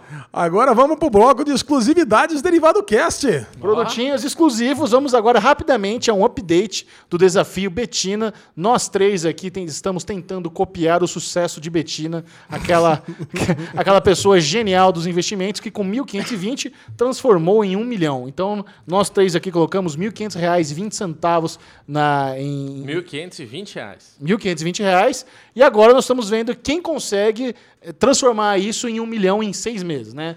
E, e agora, Bubu e eu estamos numa estagnada fodida, porque nós investimos todo o nosso capital no BR Foods. BR Foods deu aquela caída há duas semanas e nunca mais voltou. A gente viu que há algum tempo o BR Foods estava fazendo uma coisa que era uma Fudeu. linha, né? Era uma coisa linear. Ela caía, subia, caía, subia. Todo dia, um dia ela caía para 30, outro dia ela ia para 32. Caía Isso. para 30 e ia para 32. Então, era esse negócio do day trade. Vende, compra, vende, compra. Quando ela começou a cair para 30, falei, nossa, agora eu vou dar uma estilingada aqui. Vou vender tudo que eu tenho, comprar tudo BR Foods. Nós dois fizemos isso. E o Michel pensou a mesma coisa no dia, os dois fizeram igualzinho. Quando a gente começou a se falar, ah, eu fiz, eu fiz. Aí eu falei, caramba, fui ansioso, comprei por 30 e 30, ele por 29,98, sei lá. Meu, Cara. despencou pra 26 o negócio. Não, o mais e legal ficou, é que na tá, primeira, semanas assim. Agora começou a voltar a respirar, tá 28 e pouco. Não, E, o mais cara, legal é que na primeira semana do Desafio Betina, eu comprei BR Foods a 26 e acabei vendendo por 32. Então, Nossa, eu- delícia. Eu realizei super bem a Betina, mas eu tô com umas ações diversificadas aí que não sobe de jeito nenhum, cara. Nenhum. tá tudo meio que perto do zero, assim, sabe? É, esse Não, é junho porque- tá meio ruim. Caralho, que mês de junho parado, Depende muito né? da estratégia, né, Alezinho? Porque tem gente que pratica o investimento a longo prazo, né? A gente está fazendo uma coisa que é mais. Tem, tem que entrar mais numa categoria de risco, de, Claro. de lucro rápido, né? Pra gente poder brincar e no fim ter um resultado. Então, eu e o Michel, a hora que retomar a BRF, que a gente espera que vai voltar, Fusão com a Mafrig, né? A gente subidinha. vai ter uma disparada em relação a você. Então, é o que eu vou Você tá fazer é o seguinte. estável. Eu já eu falei que ia fazer semana passada, mas passei mal a semana toda. Mas a minha estratégia ideal seria o quê? Vender tudo mesmo, perdendo algumas ou outras, e comprar tudo em BR Foods também. Sim. Porque Aí. agora eu estaria comprando tudo a 26. Não, tá 28 não, já, já. tá quase 29. Já tá quase 29? É. É, Você devia ter feito isso quando você teve a ideia duas semanas atrás. A 12 vai Eu sabia que você não ia fazer, eu sabia. É. Você é muito displicente com o seu, com o seu dinheiro. É, É. então. Bom, então é isso. Quanto tempo nós temos de desafio ainda, Lesão? Tem três meses, mais três, meses de desafio. Vamos encurtar, acho muito três meses. Não, Não, deixa não. Até três julho, meses. vamos acabar em julho essa Não, porra. deixa, deixa três meses, Puta tá bom. Vambora. Aqui, ó, deixa eu só dar uma atualização então, que eu acho que é merecida. Deixa eu entrar, Ah, na- eu não tenho. entrar aqui na minha. Quanto que você acha que você tem agora, mais ou menos? Ah, não sei. Não faz a menor ideia? Uns Vê a 1.200. tua aí, Alezinho, como é que tá. De 1.520, hoje eu tô... Puta, não, esperei que deu 100 errado. Oh, se inventar isso agora, eu já tava partindo pro próximo bloco. Que arra- isso, arrastou delícia todo o aqui. bloco. Não arrastei nada, o pessoal quer saber. Tá eu tô com 1.482, porém, se eu chegar na minha meta, É, então, eu é. vou ficar com 1.660. Se minha mãe fosse homem, eu teria dois pais. Mas então eu tô com... O Alesão, quando ele, ele se destaca um peido na frente, ele já se acha o, o lobo de, de Campinas, né? Pô, eu tô, não, eu tô, não Olha lá, o Leonardo mil- DiCaprio de Eu tô só Campinas. com 1.573 também. Tô ganhando bem só na frente. 53 reais acima. Fica quietinho aí, então. Semana que vem a gente conversa. Olha que bater 37 aí. Bom, e- nós queremos dar um salve pra galera que está no nosso grupo do Poker, o Poker Maníacos. Vá agora mesmo para o Telegram e nos adicione em arroba Poker Maníacos. E hoje eu vou fazer uma proposta aqui, vocês não estão sabendo disso. Ah, mas eu já vou propor o que você vai propor também, que eu já estou entrando agora no meu aplicativo do poker. Que, qual que é o aplicativo, Alexandre Monfá? PP Poker. PP Poker. Poker. PP Porco? Olha aqui, ó. É, eu tô com mil... Não, não, o que você fala? Você fala seu dinheiro? Não faça o dinheiro. Não, não posso? Não, deixa, deixa- eu fazer, deixa eu fazer o serviço. Nós vamos fomentar o grupo Isso. e nós vamos oferecer uma recompensa para novos jogadores que entrarem para o grupo Poker Maníacos no Telegram. É o seguinte: Os primeiros seis novos jogadores Dois pra cada. vão receber cincão de nós três. Vão tirar da nosso, nossa carteira e depositar na carteira de seis novos jogadores. Então, sim, deilão seu, deilão meu, deilão seu, dois pra cada, seis novos jogadores. Eu acho, que ia ser, eu acho que ia ser mais bonito falar assim: eu vou adotar dois, você vai adotar dois, o Ale vai adotar dois. Pode a ser. gente vai ter a nossa equipe. Não, eu não quero, não quero cuidar de ninguém, você não, não, vai não, cuidar não. de Você sabe ah, eu sei, é só pra criar um. Então é o seguinte- essa ideia do Bubu não é ruim, não, mas pro segundo momento. Isso, eu tá acho bom. que é legal. Os seis primeiros que chegarem agora, seis novos jogadores que ainda não estão no grupo do Poker Maníacos lá no, no Telegram, marcar o Alexandre Bonfá no grupo, escrever Ah, eu vou falar. Grusteniak Exkvartsen.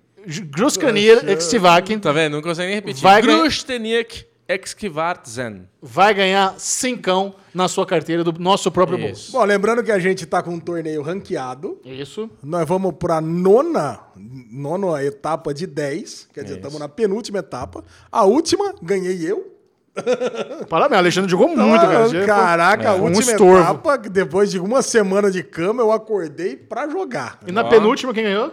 A penúltima foi Bubu. Bubu! Eu, é, eu ganhei. Caraca, cara, nós estamos fazendo Marmelada, hein? Marmelada. E Bubu ganhando. Mas ó, Marmelada e, essa e porra. esse último eu tava em primeiro, tava indo super bem. Só que daí eu tive que parar no meio do game, rodada, colocar sitting out, que eu tava resolvendo umas tretas de trampo. Fiquei lá um tempão out. Quando eu voltei, né, pro game, puta, tinha perdido o, o, o- Como é que é o negócio que quando vai comprar? Adeon. Adeon, perdi o Adeon, tava com, sei lá, 15 mil moedas lá, a galera já tá com 40 mil. O Bubu ficou lá pra trás e não se recuperou. E eu fui no Reclame Aqui, Michel Arouca, porque a tabela de Alexandre Monfá estava errada. E É ele verdade, arrumou. tá, um pontinho a mais É. pra Bubu, tá lá, tá feito. Leandro Matias perdeu o ponto que eu dei errado pra ele. Isso aí, Leandro. Já Aqui foi pra tem Bubu. que ser certo. Eu não sei que o negócio é o triste, não. seguinte: Fábio Leme está 25 pontos à frente do segundo colocado e está muito próximo de ganhar esse, essa primeiro da Boa. torneio Destruindo, ranqueado. destruindo. Que isso dará, dará três funcos de presente para os primeiros três, três colocados e troféus. E Três troféus. funcos da mesa? Não, nem fudendo. Não, não, não, não. Ah, Alexandre Funko novo. Que Pro- Funcos pica aí, novos, né? funcos novos. novos. Boa. Na volta, o merdalhão da semana. Vamos lá.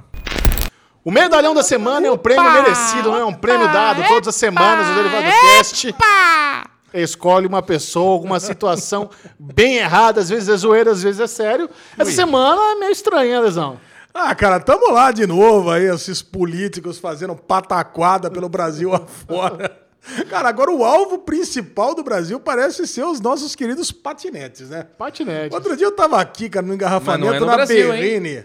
E que delícia, né? Ver patinete Não amarelo, Brasil, verde, na passando também, pra tá cima. Uh, ali não quer quer parar de falar? falar. Não, não, não, deixa o Bubu. Não, só queria falar que não é só no Brasil. Não, então- Na França também Mas você tá mora na. França, seu puto? Caralho, Caralho, eu velho, tô notícia. interessado em verdalhão do Brasil. É. Na França, foda-se. Desculpa, então. Nossa, tá todo mundo sensível aqui. Acho que eu vou tomar mais remédio mesmo. Continua aí, ó. Merdalhão. Oh, quer dizer, Enfim, cara, eu tava na Berrine, eu achava uma delícia ver aqueles patinete verde, amarelo, passando pra cima e pra baixo. É uma Uhum. puta de, uma, de um negócio bacana essas startups. Aí, de repente, virou uma sangria desatada pra todo mundo querer sugar dinheiro de- da- dessa galera que tá usando patinete, cara. É- eu acho que é ridículo. E agora, a última é que lá o prefeito do Rio de Janeiro tá querendo criar uma lei pra criar, para botar CNH pra usar patinete, pra andar de patinete no Rio de Janeiro. Cara, sendo que isso é uma coisa que já tá na Constituição Federal, que acima de tantas cilindradas 50. não é necessário. Acima de 50, obrigado. Abaixo. A- Abaixo, de Abaixo. 50 cilindradas não é necessário. Cara, a gente era criança, a gente tinha 12, 13 anos de idade, a gente andava de mobilete. De chinelo. De chinelo, sem capacete. Eu, eu não tenho esse dente da frente por causa disso. Caralho, cara, sabe? Você acha que eu andei de mobilete pra caralho em Cosmópolis quando era pivete? Ah, Cosmópolis com certeza. Se bobear, você foi até avião lá. Mas é... Cosmópolis é tenso, velho. É morar perto do Guina, do lado, né? É, coisa feia Cara, lá, mas, hein? mas você sabe o seguinte, eu não sou tão fã desses patinete não, sabia? Ah, o que Eu, acho a ideia legal, mas se você for na hora do almoço ali na Vila Olímpia, no Itaém, é raro você não ver um filho da puta quase atropelando alguém no- na, na calçada Não. por causa dessa infestação de patinete. Você viu alguém atropelando alguém? Eu já, já vi quase. Não, tem. Quase. tem, Não, tem assim, mas, mas no intervalo de dois segundos. Um aqui e outro ali na minha frente. Cara, é muita o- gente sem noção. Os patinetes. Mas não é a ponto de precisar de CNH. É, esses isso já- patinetes novos, eles andam pra caramba, cara. Dá patinete é que dá 60 km por hora. Não tipo, dá, Dá, o negócio dá é, sim. Ô, ô. é bom pra caramba. O que eu acho que tinha que ter no Brasil é uma coisa muito simples, cara. Eu acho que as autoridades, polícia, o policial, a gente tinha que ter um negócio que é que nem nos Estados Unidos. O pedestre, o pedestre ele atravessa fora da faixa, ele tem que ser multado.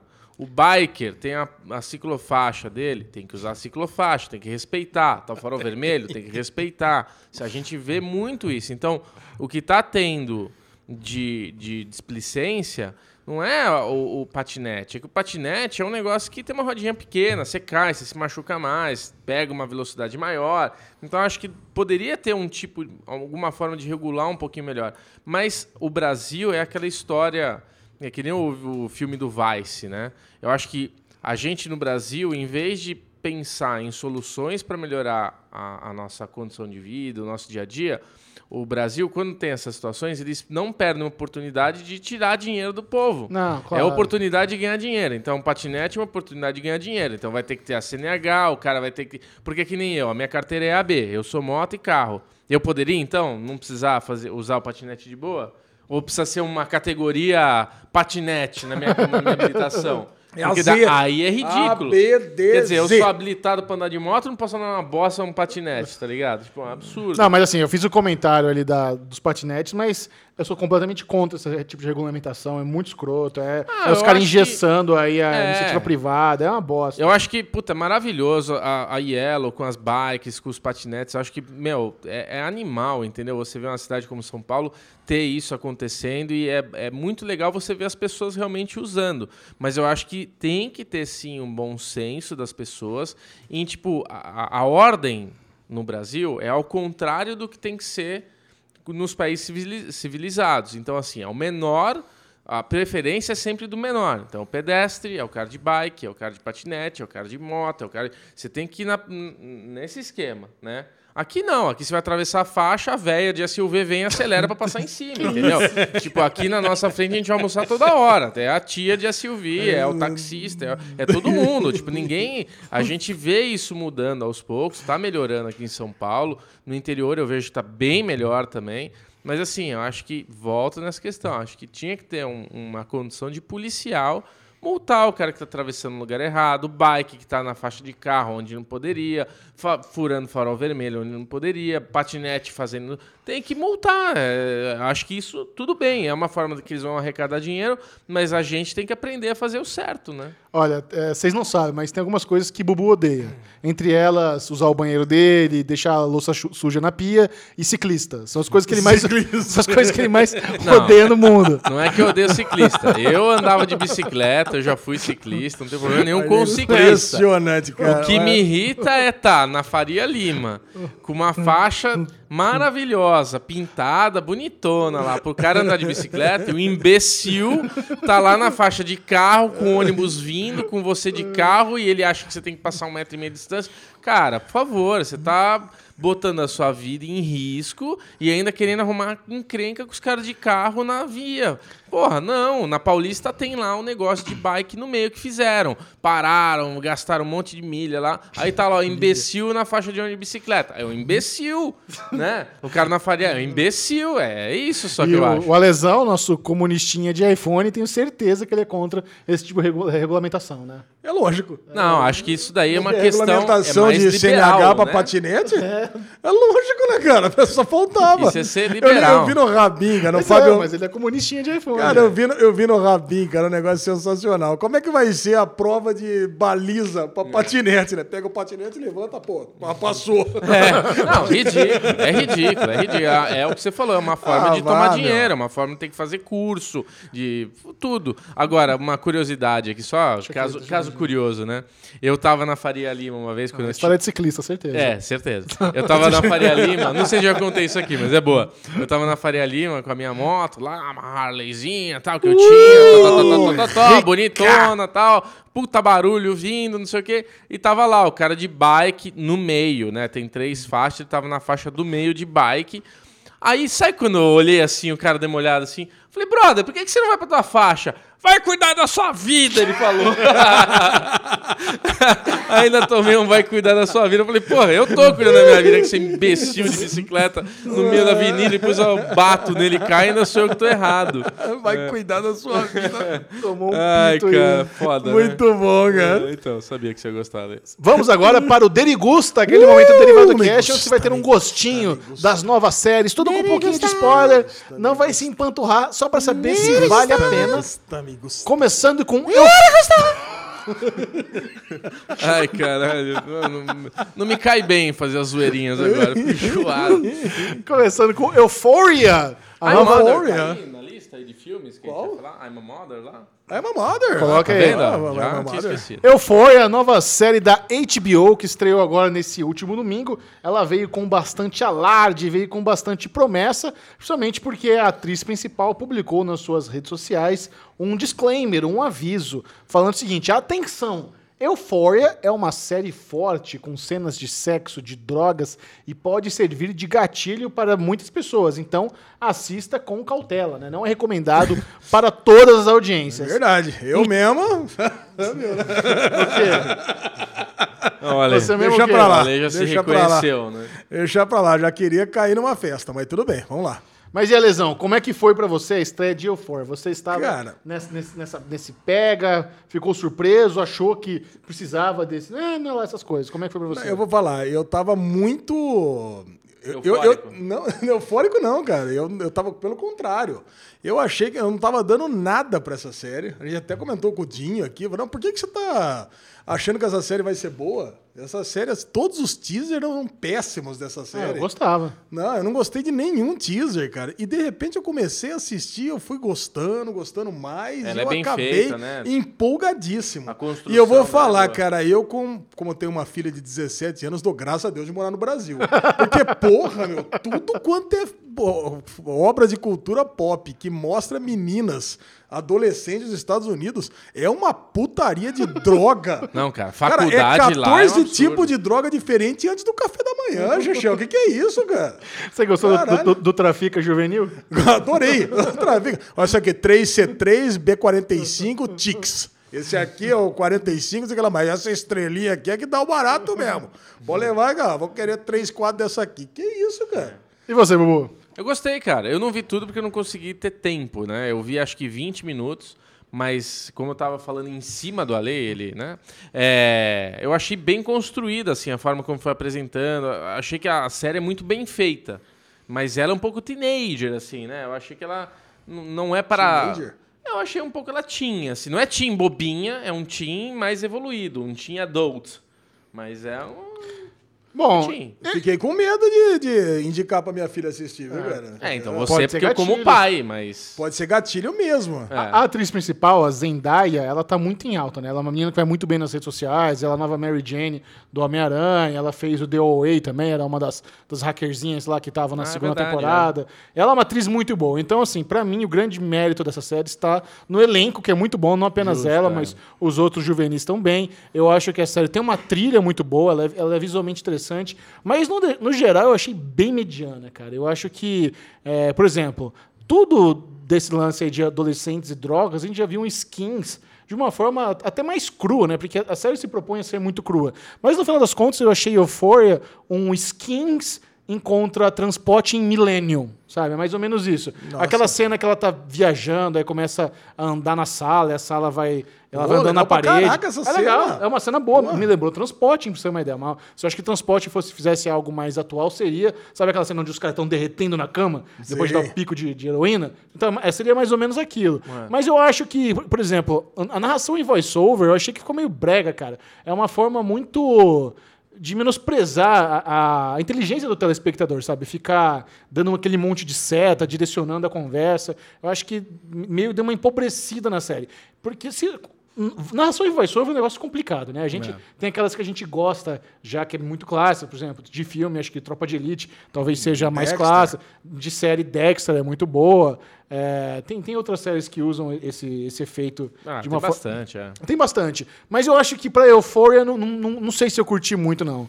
Ah, E- eu gostei, porque você fica com aquela tensão, Chechel, de Tensão? saber que... Não, porque você sabia que ela ia... As duas iam ser amigas, né? Ela e Então, a Jules. é- eu achei escroto ela dar spoiler da trama na narração.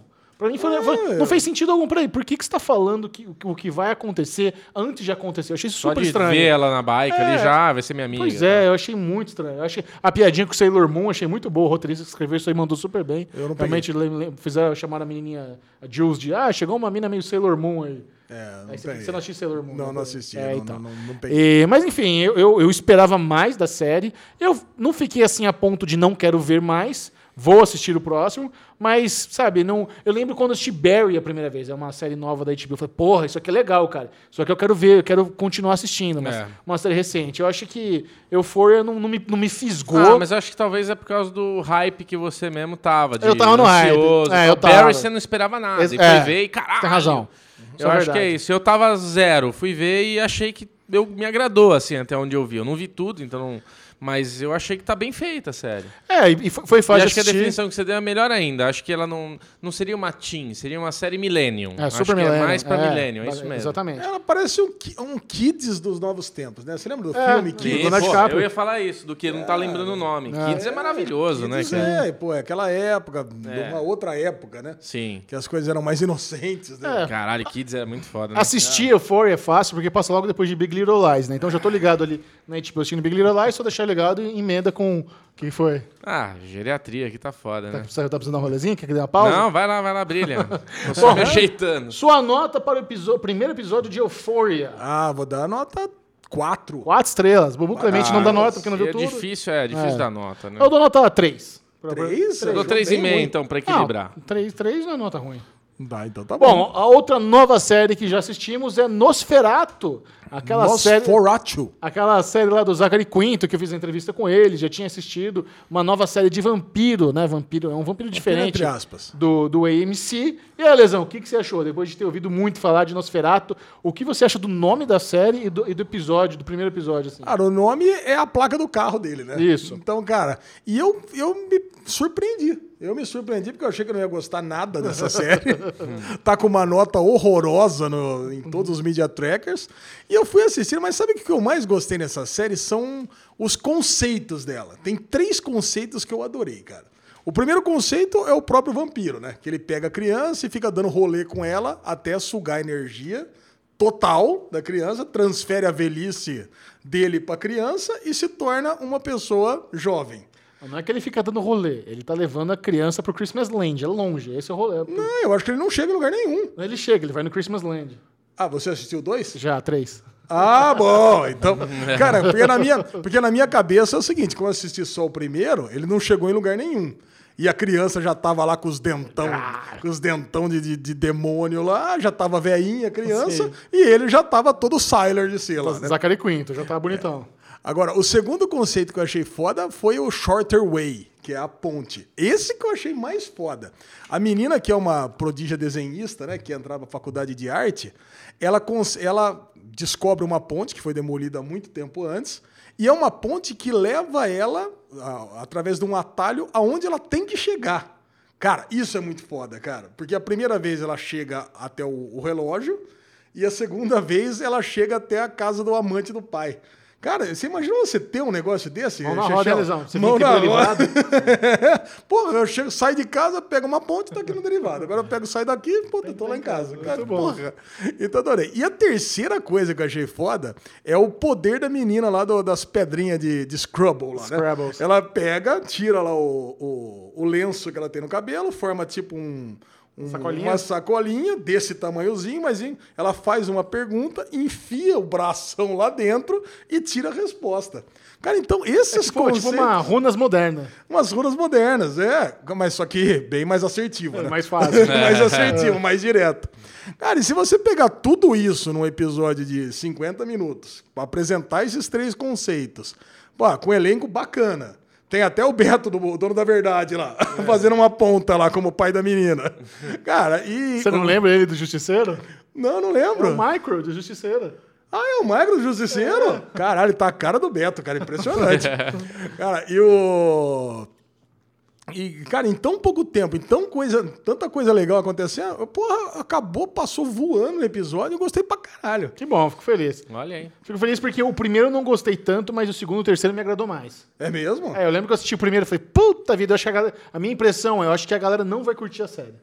É mesmo? Eu Mas a que- galera não curtiu mesmo. É, então, mas, mas é, o desenvolvimento. Eu só vi três até agora. tá- A temporada já tá toda disponível aí na- nas internet da vida. Mas o 2 e o 3 me animou mais. Eu não sei se tem alguma barrigada durante a temporada, mas o primeiro realmente eu acho que é aquele episódio que é difícil de você fisgar de primeira. Você tá vendo? Vai ver as Eu notas? vou, aí? é, mas deixa eu só dar uma olhadinha aqui, que a gente já, a gente já sabe já como é que tá o Nosferatu. No- Tava ali já. Ah, lá, vamos Você ver. tá lá. abrindo. O que, que você tá abrindo? O TV Time. Tô vendo o TV Time aqui que já dá uma. Que já Ah, dá um. ruim, não. Porra, 7,86 não é ruim, Jojo? Acho que não. É que você não sabe as notas que a galera dá. Olha aqui, cara. Nossa senhora, tá ruim. hein? Você diria que 7,86 de 10 é ruim? Então, nesses sites que a média. A média é tudo- Série, a série mediana é 8,5. Abre Big Little Lies. Vamos ver qual é a nota do Big Little Não, Lies. cara, olha aqui, Big Little Lies 6,5. tá olha as notas. 6,5 o primeiro episódio, 6,14 e 7,38. É péssimo, cara. Põe, Big põe Little B- Lies, BLL aí, vamos ver. Big. Vai, ter, vai ser tudo nota acima de 9. Tá acima de 9? Com certeza. A galera é muito generosa com nota, é isso? Ah, com certeza. Que com certeza.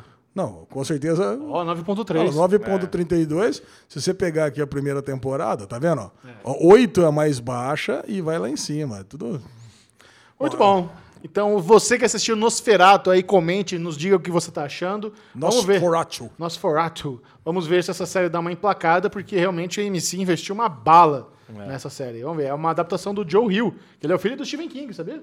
É mesmo? O cara que escreveu esse livro aí, porque a série se baseia, é o filho do Stephen King. Eu- Caraca, e eu, eu achei que ela ia ser um pouco mais engraçadinha, mas é zero Não, engraçadinha. terror, Zero terror, engraçadinha, é. cara. É a série realmente pesada. Bom, vamos agora para as séries veteranas. Várias novas temporadas estrearam aí nos últimos dias. E a lesão vai ser o corajoso que assistiu a terceira e última temporada de Jessica Jones, né? Porque eu tô passando longe de série cancelada. Nossa, nem tô Pô, sabendo. Chechel, você não assistiu. Nem eu sabendo? fiquei, eu fiquei muito quê? impressionado de você não voltar pra Jessica Jones. Tá, não terminei Porque você segunda, gosta cara. de Jessica, você não ah, eu gostei da primeira temporada, mas a segunda eu já não gostei. Não, a segunda eu gostei menos do que a, A segunda é primeira. horrorosa, cara. Não, não é horrorosa. É horrorosa. Ah, não é horrorosa. Tá bom. Essa terceira, cara, ela começa na vibe que eu gostaria que fosse uma série da Jessica Jones. Completamente desvinculada das duas primeiras. Ela tá lá com o escritorinho dela, atendendo casos mais prosaicos, indo atrás ali de pai que sequestrou a filha, e piriri pororó, e botando as peças que a gente gosta lá, a Hogarth voltando pra, pra trama, botando o, o- a Patsy é, se transformando na felina. Ficou legal ela com Felina? Cara, tem uma coisa que é muito legal em Jessica Jones, né? Aliás, nessa, nesse universo todo aí da Marvel Netflix, que é a zoeira que eles fazem com os uniformes clássicos da Marvel, né? Você lembra que quando a, a Jessica Jones estava. Quando a, a própria Patsy estava escolhendo o uniforme para Jessica Jones, ela pegou aquele uniforme de safira. Você lembra na primeira temporada? Dá uma olhada aqui. Ela falou: Não, Deus me livre. E a Felina foi a mesma coisa. Quando ela estava escolhendo um uniforme para ela, ela usou o uniforme clássico, amarelo inteiro, com preto. Ela olhou: Não, é ridículo, né? E no final das contas, ela, ela faz o que no mundo real se faria, né? Ela vai com uma roupa preta inteira, só cobre a boca e pronto. Então, é isso daí. E o segundo episódio, Jejão, é destinado inteiro para ela. É inteirinho. Mal aparece a Jessica Jones, aparece só a, a, a Patsy. E, cara, eu tô empolgado, cara, pra assistir essa Tá temporada. empolgado? Tô empolgado. Cara, Você é mentiroso. Não, eu tô Qual, foi, qual empolgado. foi a série que eu falei que você não ia assistir? Qual que foi a série que eu- você falou que eu não ia assistir? E eu assisti. Que foi? Ah, vou até colocar aqui. Vou Coloca. até, até colocar aqui, não. Vou só comentar brevemente. Que é o da droga.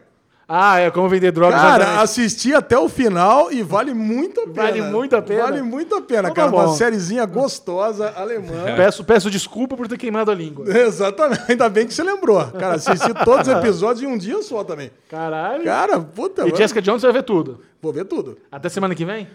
Talvez não. Então, daqui duas semanas, aguarde a review completa da temporada final de Jessica Jones por Alexandre Bonfai. E fala aí, seu veredito, rapidão, sobre como vender drogas rapidamente online. Cara, como vender é uma série é, esquisita, né? Ela parece que não tem muito compromisso com o roteiro. Parece que não. Puta os merda. episódios. Não, os episódios parece que não são exatamente ligados um ao outro. As coisas não acontecem é, com, com aquela noção, aquela. Aquela, aquela necessidade de ter uma lógica Certo. completa. Então você tem ali um traficante na cidade, aonde ele. Eu queria ver essa escalada deles, como é que eles realmente é, Transforma em e-commerce. transformam nesse e-commerce. Então o meu interesse era esse. Ah, por que? Falar. não, não. Por quê? Não que eu queira montar um negócio desses, mas é, é como business, né? Uma startup. Certo. No final das contas, eles estão montando uma startup de vender drogas Você pela não baixou o internet. Tor no seu computador, não, né? Não, eles começam pelo Tor, mas depois eles migram para o computador, para internet normal. Certo. Para conseguir ter uma escala maior. Mas aí eu queria, eu queria mais detalhes, eu queria saber de quem que eles estão comprando, a busca pelo fornecedor ideal, ao mesmo tempo que ele vai tendo aquele relacionamento com aquela namoradinha dele, e coisa e tal, sabe? Você lembra, né? Que tinha uma namoradinha. Lembro, lembro.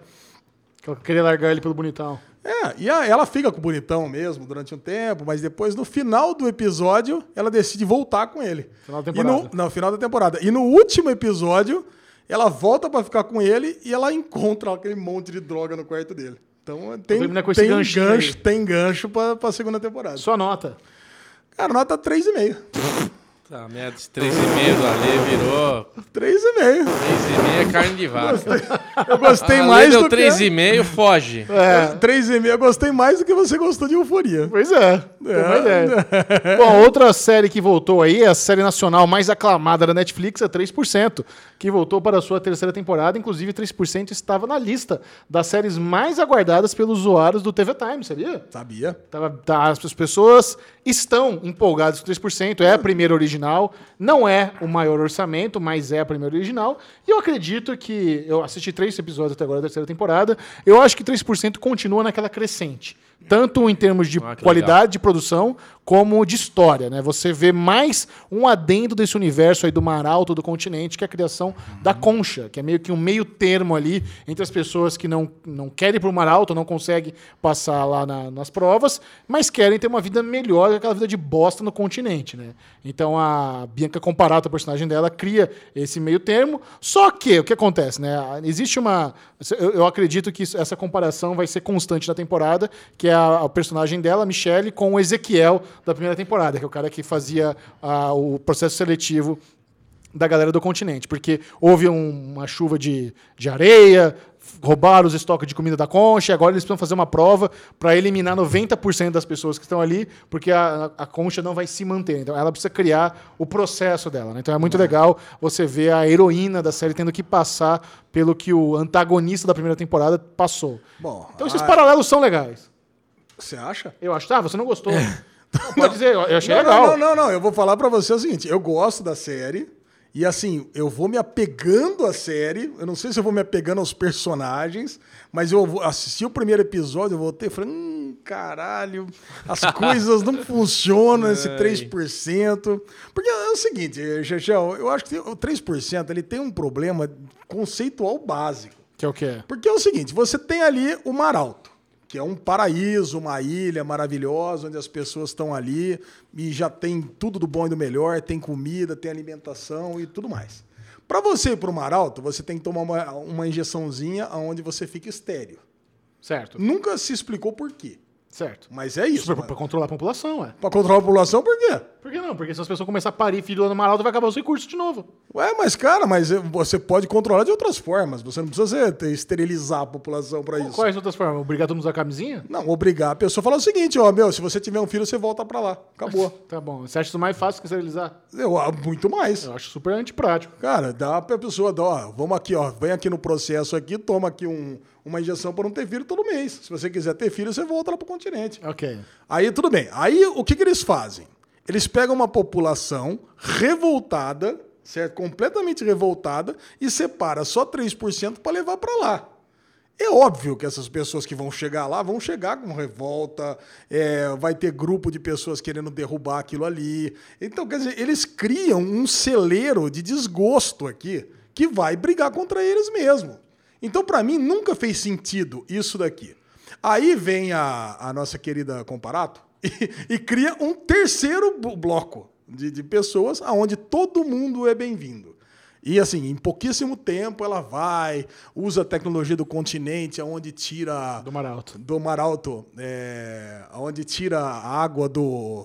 a água do. do, do Do cu, né? Porque- do cu. É, tira a água do vento, né? Ela tira a água do vento e tem comida pra todo mundo. E quem quiser pode chegar. E não entendi também por que foi tão pouca gente. Entendeu? Você tem, cara, todo mundo mora na favela do inferno. Todo mundo mora na favela do inferno. Agora não, vai lá só meia dúzia de pessoas lá. Sei lá, vai 150 pessoas pra morar ali. Aí tá. Aí de repente acontece lá uma desgraça.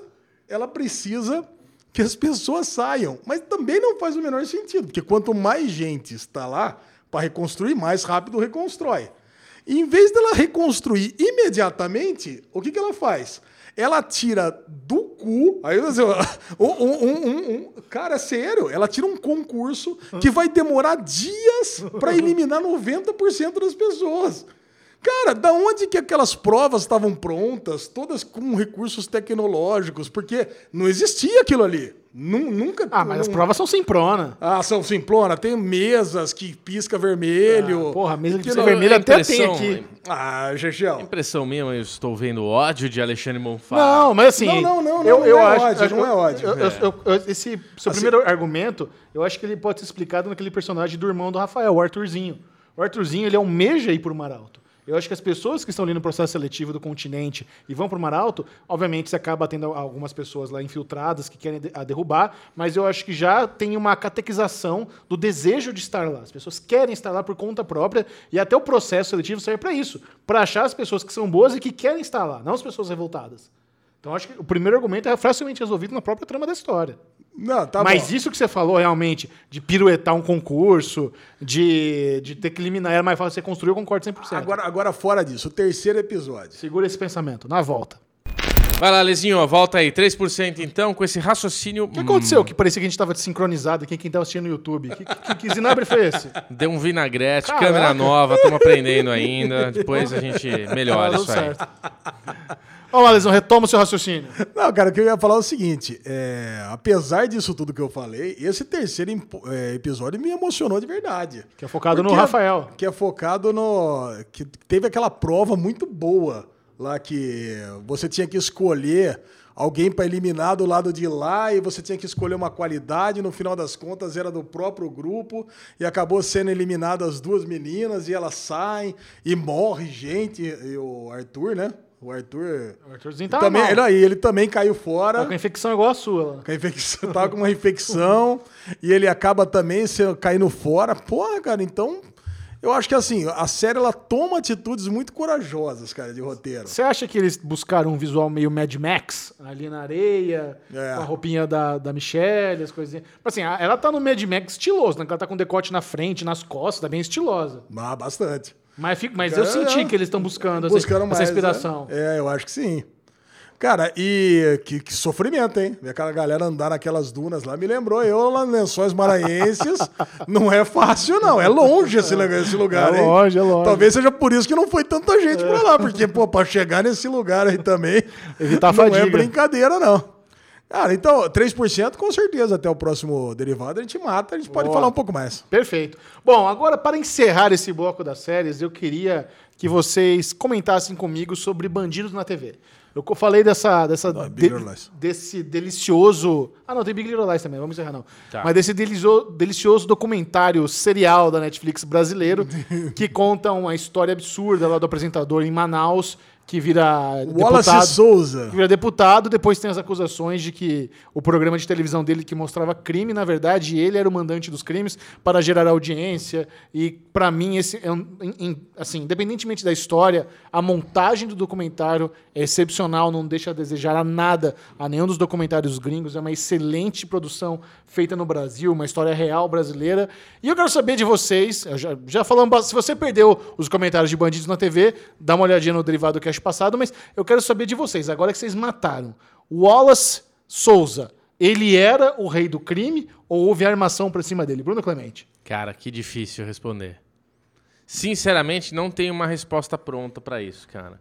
Porque o documentário, ele, ele teve uma, um, um desenvolvimento que eu achei muito bom, muito bem executado, que é essa coisa de ir e vir com a, a sua afirmação. Você assiste o primeiro episódio e você acaba afirmando que o Wallace faz parte. Você assiste o segundo episódio, você acaba falando, estão armando pra ele. Aí você assiste o terceiro, puta, não, o cara é. Aí no quarto, você, puta, não. Você fica toda hora nesse indo e vindo. E o último episódio, ele conclui de uma maneira que deixa entender um monte de coisa. Agora, eu acho que a gente cai um pouco no que é o Brasil, né? Que é essa coisa de política, de poder e, sinceramente, algum tipo de envolvimento com coisas não muito boas ele tinha. Se ele era o cara do crime, o pior, ah, talvez não, mas que em algum momento ele teve que fazer o mecanismo, o esquema do sistema, de tentar por um caminho. Você sabe aonde a série me deixou com um negócio de tipo, puta, ali me convenceu que o Alice é, é da brodagem dos bandidos? Quando ele, o bandido fala, eu quero que ele venha aqui, a gente troca o refém por ele. Ali eu achei curioso. Porque assim, ele foi muito calmo, muito frio, deu ali a vida dele em troca, sabendo que os caras. Mas se- agora pensando como um, um- um- um documentário, como essas. Como é que você, que é um cara que vai na TV publicamente, que fala que tem que prender, que tem que matar, que vagabundo, que não sei o que lá, lá, lá, lá, ele vai lá se colocar na mão do bandido, que é exatamente tudo que ele vai contra, né? E ele entra no carro, dá um tiro, aquele tiro não se explica direito, né? Aquilo lá foi meio mal feito o documentário. Ah, deram um tiro, nossa, ele saiu, ele está bem. Não, não- não explicou, né? Mas ali, pra mim, teve uma curiosidade de. Porra, o cara era amigo dos bandidos. Ninguém sabe ainda que ele era brother dos caras. E ele foi lá porque ele sabia que junto com o cara eles iam sair de boa. Pra mim, eu fiquei com essa, essa impressão no fundo. Mas é difícil botar a mão no fogo. É difícil. E você, Alexandre Mofá? Cara, pra mim ficou bem claro que ele teve o Isso. programa dele, ele utilizou de influência junto àquele general da polícia para que ele fomentasse os crimes, pelo menos naquele começo de carreira, para que o programa crescesse, ganhasse audiência. Eu não tenho a menor dúvida disso. Pô, aquela, aquela assistente de palco que entra lá e fala que viu ele botando saco na cabeça dos traficantes. Você vai fazer isso, você vai assumir e você vai matar tal pessoa. Aí tem envolvimento dele com aquele outro cara que você vai matar o traficante e tal. Agora não mostra, em momento algum, ele sendo traficante de droga. Sabe? Então eu acho que ele podia ser um, um dito chefe do, do, do, do negócio, de um esquema criminoso, mas um chefe de um esquema criminoso pra, de justiceiro, de pistolagem. Não um esquema de, de tráfico de droga, do jeito que queriam imputar pra ele. Porque É, tá, agora- faltando, tá faltando grana naquele churrasquinho dele lá, tá meio miado, hein? É. Nossa, Você sabe cara. uma Que impressão? isso, o churrasco. Não, aliás, eu vou falar pra você, É. cara. Manaus, velho. Que, do, que, que muquifo do caralho, hein, velho? Não, o que, que é isso, cara? Eu É não, a não- parte pobre de Manaus. A parte pobre é a casa do deputado, velho. Sérgio. A casa do deputado, churrasco só tem brama. Que porra é aquela? Olha a Não, não, não, avaliação, olha cara, como não, que ele avaliou. o Não, não é churrasco. só isso. Não, o churrasco da casa dele é uma pobreza dos infernos. O que, que é aquilo, cara? Não, cara, eu vou falar pra você. Eu sempre quis ir, eu sempre quis ir pra Manaus. Eu queria conhecer Manaus. Não quero mais, cara. Bodeou. Não, bodeei com Manaus, Você cara. sabe uma outra, outra teoria da conspiração que eu criei? Foi de talvez o filho dele se meteu com essa treta. O filho dele sim tinha envolvimento com tráfico. Com tráfico? E Ah, ele, e ele era uma coisa que ele lutava dentro de casa e tipo, meu, você não pode, porra, você tá indo na, tipo ali ele e ele acaba entrando um pouco no esquema por causa do filho. Sabe como é que é? Porque ele é o filho dele, cara. Na Bubu, minha teoria é outra. Se fosse o teu filho, você colocaria outro filho Não, pra tacar a, a fogo? minha, a minha teoria é outra, cara. O filho dele, pro filho dele, ele é o herói. Entendeu? Ele é o exemplo. Então o filho ele que foi preso, não o filho que tá o, dando Rafinha, depoimento. o Rafinha Invocação do Mal, esse mesmo. Cara, porque o moleque, esse é o demônio. Esse é o capeta, cara. Cara, esse, ele sai matando as pessoas. Esse aí sim, ele sai matando as pessoas mesmo. Mas aí você tá acreditando em tudo É. que foi falado só. Eu, pra- eu, eu vou dar uma opinião aqui, Lesão. Eu acho que foi muita coisa armada pra cima dele. Eu a, par- acho. a partir do momento que o Wallace resolveu peitar governador e a cidadezinha bosta que tinha royalty de petróleo, É, ali ele se fudeu. é.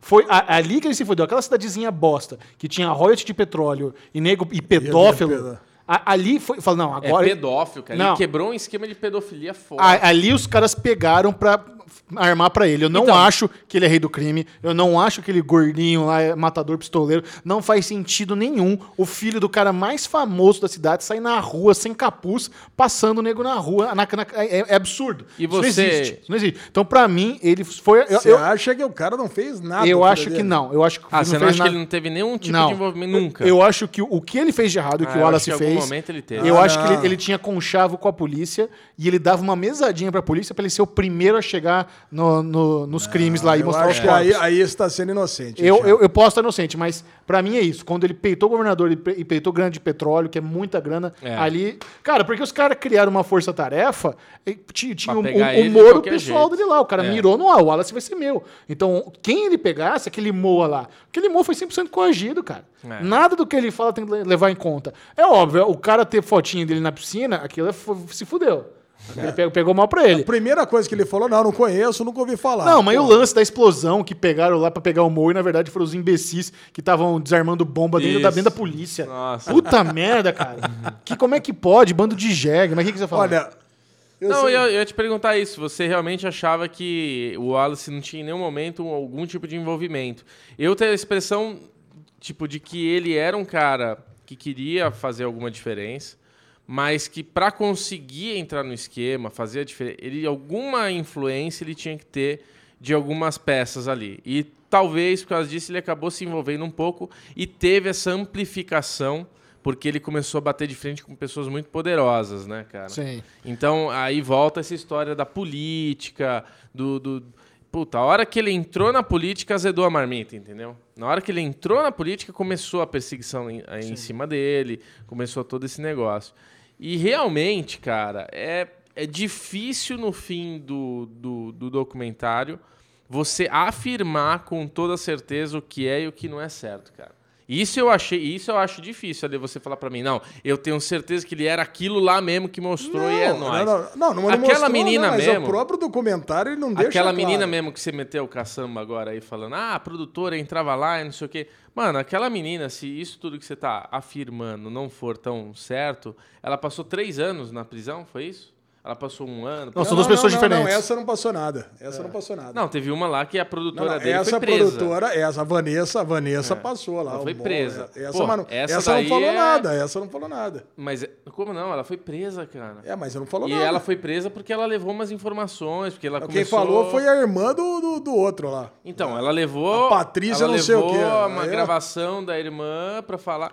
E, tipo assim, ela foi presa. É o. Os Olhos Não Condenam lá que a gente viu. Que, porra, e se ela não foi? Ela ficou três anos da vida dela presa, não lembro agora quanto tempo ela ficou, mas ela teve que se envolver ali, teve que, né, criar uma influência dentro de uma cadeia. Cara, é complicado. Ela foi uma pessoa que era do programa que falava mal de bandido, então tinha muita. Pô, é complicado. Olha, eu, eu sei que é uma coisa, cara. Aquelas documentaristas lá que fizeram Make na Murder primeira temporada, pegaram e fizeram Make na Murder primeira temporada em 13 episódios. E ficaram, vai e volta, com meia dúzia de fatos e a gente gosta de Make na Murder, mas é aquela puta repetição Não, do caralho. Se elas tivessem feito com o caso Wallace, teria 5.800 episódios. É verdade. Porque tem, cara, porque tem fato ali, tem assunto, tem tem, coisa que não, pra destrinchar aquele negócio que não acaba mais. Tem cara. pano. Assistam Bandidos na TV na Netflix, um documentário brasileiro extraordinário. Que história, que montagem, que, que, que maravilha de É, produção. uma Fiquei delícia. muito feliz. Muito Sua mesmo. nota para Bandidos na TV, Alexandre Bonfá. Cinco estrelas. Bruno Clemente. Cinco. Cinco estrelas. É. Aê, muito Unânime, bom. cinco estrelas. Doc, Excelente. nota 5. Bom, Big Little Lies voltou para a sua criticada segunda temporada. Muitas Nota pessoas Criticada. criticada. Nota cinco. Não precisa de segunda temporada. A primeira já foi redondinha. Ah. Vamos assim, inventar. criticamos. E vou falar pra você. Nós também criticamos. Que coerência linda tá a segunda temporada. Caralho, que velho. história boa. Como faz sentido voltar. Eu acho que a, E, ele- e assim, as pessoas de Big Little Lies, elas são espertinhas. Porque não sei se vocês lembram, mas o último episódio da primeira temporada termina dando a entender que tem alguém observando elas lá na praia e um barulhinho de um zipo, de alguém brincando com um clique, cl- fechando e abrindo um zipo. E no trailer da segunda temporada, você já vê que a policial que tá investigando lá as Monterey Five, ela é essa pessoa do zipo. Então, muito Nossa. anos de HBO ter encomendado a segunda temporada, as pessoas já pensavam nessa possibilidade. Então, toda essa história que eles estão trabalhando agora com a mãe lá do Skarsgård, que tá, ah, cara, o que que, que, que Mary fala? Louise. que que fala da Meryl Streep nessa É, série? não Que dá, estra- cara. Ela botou alguma, ela tem alguma coisa ali no dente, alguma dentadura, não sei, ela tem alguma prótese que É. tá deixando a- o, o maxilar dela um pouco diferente, tá muito bem. Aquele berro que ela dá na primeira, no primeiro episódio, é- ali ela ganhou o M. Você sabe Aquele que- berro foi o berro do M, cara. Ela, ela, ela, eu falei isso aqui pra Hannah outro dia, que a Hannah gosta dela também, tá gostando de Little Lies, que é, as poucas vezes que ela aparece, você entende 180% do que ela queria transmitir. Então, assim, ela olha pra câmera e fala um negócio, você fala, caralho, é muito. Puta, como ela é boa atriz. Então, assim, ela impressiona, cara. Ela impressiona. Muito. E, e na cara dá a entender que ela vai ser um personagem meio do malzinho ali, né? Ela vai ser um. Não, do malzinho não, cara. Ela foi lá porque ela sabe que o filho dela foi assassinado. É, Tá na mas cara, ela tá ali. Sabe, é num- uma puta uma história mal contada. É, é. Seu filho morreu, É. sabe? E ela vai lá Ela pra quer investigar. entender, ela ela quer quer entender o que entender. tá acontecendo. Eu tô gostando bastante também da Nicole Kidman brigando Puta, internamente com essa coisa de tô com saudade daquele, daquela agressão, mas ao mesmo tempo, não, mas espera, não pode. Não, ela não tinha saudade da agressão. É porque assim. Não, ela tem saudade Ela daquele. tem saudade da até da selvageria agressão, que Gigião. tinha. Não, né? ela tem saudade. Porque assim, tem duas coisas no meio. aí Tem a agressão e tem o prazer. Isso. Ela, senti, ela, ela passou pelas duas coisas. As É. duas coisas estão misturadas na cabeça dela. Tão então, misturadas, então isso. realmente, essa é uma personagem é muito complicada. A Nicole, Complicado. A Nicole Kidman está excelente. Um- Uma mulher, cara, linda na É. idade dela, atuação perfeita. Ela, ela tá ali logo abaixo da Meryl Streep em É, termos de então. atuação. Ela é muito, muito boa. Mas a Meryl Streep tem que tirar o chapéu, porque É, outro a. Nicole Kidman, todas as atrizes ali, elas aparecem muito, tem bastante fala, bastante coisa pra fazer, bastante trabalho. E a Meryl Streep, ela tem aparecido em momentos chave e o pouco que ela aparece é é muito marcante, assim, né? Você fala, caralho, velho. a briguinha que ela tem com a amiguinha baixinha dela lá e Cara, falou, ah, não, que essas tinha amiga... piadinhas de baixinho é Caramba, muito cara, boa. é- Piadinha, é muito é boa. muito. E, tipo, é o texto que deram pra ela, mas ela sabe pegar aquilo e toma essa. Não, e o É. personagem Cara, da Zoe minha- Kravitz também tá E- muito bom. Não, não, mas a minha cena favorita dessa temporada não tem nem nenhuma das duas. Ah, é? Cara, a minha cena favorita é o diálogo da, da mãe, da, da mãe solteira, né? Da, com, com o filhinho dela. Sim, Sha- Shane Woodley. Caralho, cara, aquela cena pra mim foi Quando inacreditável. ela conta do pai dele, que É, porque quando- desde quando você sabe? Ele fala, não, sei desde agosto, porque as crianças já estão sabendo, né? tão trocando A ideia. filhinha da Reese Pô, Witherspoon é, já contou. É o Young Sheldon, é gênio, pô. É Young Sha- Caraca, cara. Aí ela vai contando, mas o que, que ele fez, né? Não, ele so- assaltou, né? Dizer, não, ele, pô, ele me estuprou, não vai falar isso pra criança, mas. Puta, é muito boa essa cena, cara. É muito boa, muito comovente. Esse E joguinho de palavras em inglês é bom, né? Ele fala ele salted, não é salted, é assaulted. É, muito bom. E eu gostei Cara. do encontro da- dessa cena, do encontro dos irmãos, né? Isso. Que também é bonito ver as crianças, tipo. Os gêmeos do mal. Ele, os gêmeos, gêmeos eles, do mal. tipo, pelo menos foi saudável. Eles têm um irmãozinho, ganharam ali um elenco, uma, uma personagem novo na vida de todo mundo, né? Não, mas eu, eu tava falando do personagem da, da Zoe Kravitz, né? Que ela tá abalada, pós-traumático, porque ela deu o Hadouken final, né? Ela que deu um empurrão, Sim. que o cara tropicou e quebrou o pescoço. Sim. Então ela estar abalada daquela forma, e ela com aquela cara de depressiva, muito bem. É. É impre- cara, a Laura Dern também, agora ela se fudeu Nossa, sem dinheiro. fudeu sem Quem vai dinheiro. pagar a merenda da Amabelle? Eu Tô Puta, preocupada o com a marido Amabelle. parceiro caralho. escutou a filha falar ah, que você foi transar com o cara lá também. Ah, cagou tudo. Ele já cagou o casamento do outro. pariu, Puta, Muito é bom, Muito muito boa a bom. série, É, cara. tá muito boa E, e mesmo, ela tem um estilinho muito próprio, né? Tem, Você vê tem, as ondas batendo na pedra, fazendo uma transição, É. as musiquinhas, aqueles slow motion que tem. Não, eles, já, é- eles já têm uma identidade muito própria, É. né? É sensacional. Eu Não, tenho- poderia recomendar Não mais. de tenho o que falar além disso, né? Não, não dá. É muito boa. Nota 5. Vai concorrer como minissérie ou como série agora, Acho que Xixi? como série. Bom. E os- série. o prêmio minissérie tem que desclassificar, né? Tem, não, minissérie tá concorrido pra caramba, né, velho? Vai Não, não, ter- não, digo, mas ganhou como minissérie, mas agora não é mais uma minissérie. Então Tem que cancela. Não, não é devolve assim que. Perder, Não, tem que é perder. perder o prêmio retroativamente. Bom, vamos agora falar de alguns filmes. Vamos no, no bloco dos filmes. E já estreou há duas semanas, mas nós não, não comentamos. X-Men Fênix Negra, um filme que desde o ano passado eu digo, não tem a menor chance de ser bom. É. Isso. Alexandre Malfal, o que você achou de Fênix Negra? Ai, cara, uma decepção assim. puta, E pior que é o seguinte, né? Eu e o Bubu, a gente já tinha assistido a 30 primeira minutos, meia né? hora do filme e eu tinha gostado. E eu tinha gostado do que eu tinha visto ali. Eu, eu não sou. Eu, eu perdi muitos filmes do X-Men. Eu não assisti First Class. Muito bom. Eu não assisti Dias do Futuro Muito Esquecido. bom. E eu não assisti Apocalipse. Pior. Pior. Cara, e aí eu tava assistindo, e quer dizer, eu nunca tinha visto o professor Xavier como. Ah, você nunca viu essa turma? Eu nunca vi essa galera. Puta então essa pariu. galera pra mim é novidade. Eu não tinha visto o Fassbender como Magneto. Não tá Eu nunca excelente. tinha Isso é muito visto bom, o McAvoy como o Xavier. Não, o Fassbender com o Magneto não é Não, muito bom. muito bom. É muito bom, cara. Então tinha, tinha alguns- Quase salva o filme. Quase. Quase, quase. Cara, e aí o que acontece? Bom, beleza. Então vai lá. Não assisti. Vai a Fênix Negra, lá não, vai salvar lá o, o- a nave espacial, o ônibus espacial, e ela se torna, morre ali por alguns segundos, e aí entra e ressurge das cinzas como a Fênix Negra. Agora o lance é o seguinte, Michel, essa saga é de uma importância para quem gosta de quadrinhos, para quem gosta de X-Men, que isso aqui mereceria 22 filmes do MCU.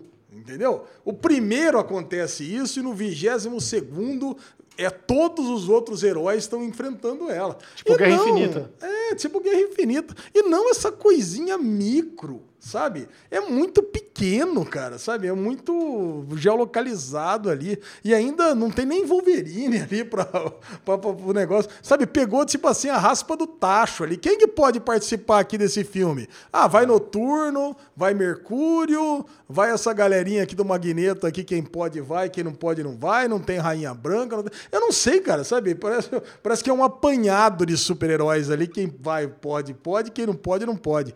A Jéssica Chastain faz uma, uma inimiga mais genérica possível, né? Eu achei Cara. que ia ser uma Shiar, não era Shiar, colocaram Biar. Nu- Nunca ouvi falar Biar. Que, que pode de raça é essa de. O problema, cara, é que o, o, o texto da Jessica Chastain era muito ruim, né, cara? Ela só falava clichêzinhos merda o tempo inteiro. Ela é uma... Cara, no papel, Fênix Negra tinha tudo pra ser muito foda, porque você tem, talvez, uma das sagas mais populares do X-Men, você tem um puta de um elenco. Você já parou pra pensar o elenco desse, desse Não, filme? elenco Cara, fudaço. o Fassbender, o McAvoy, a, a Jessica Chastain, o menino que faz o Hank, o Coisa lá, o Fera, ele tava na corrida pra ser o Bruce Wayne agora. Ele tava disputando com o... Ele é o Gotham? Ele é o. Não. Ele, ele não, é, ele não, tá, não tá no Gotham? Não, não tá no Gotham. Eu fiquei na dúvida se ele era o Charada Não. do Gotham. É o Nicholas Holt.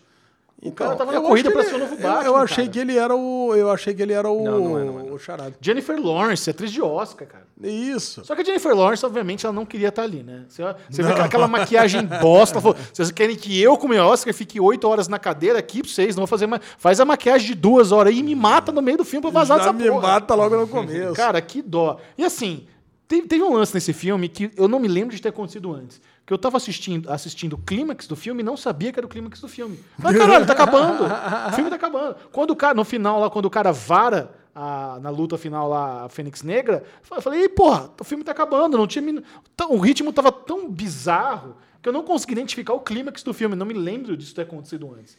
Mas as cenas do Magneto, cara, eu falo que elas quase salvam porque elas são muito boas. Ele tem a forma como ele manipula ali o metal, como ele ah, derrota os inimigos, como ele é muito poderoso. O Fassbender faz muito bem isso.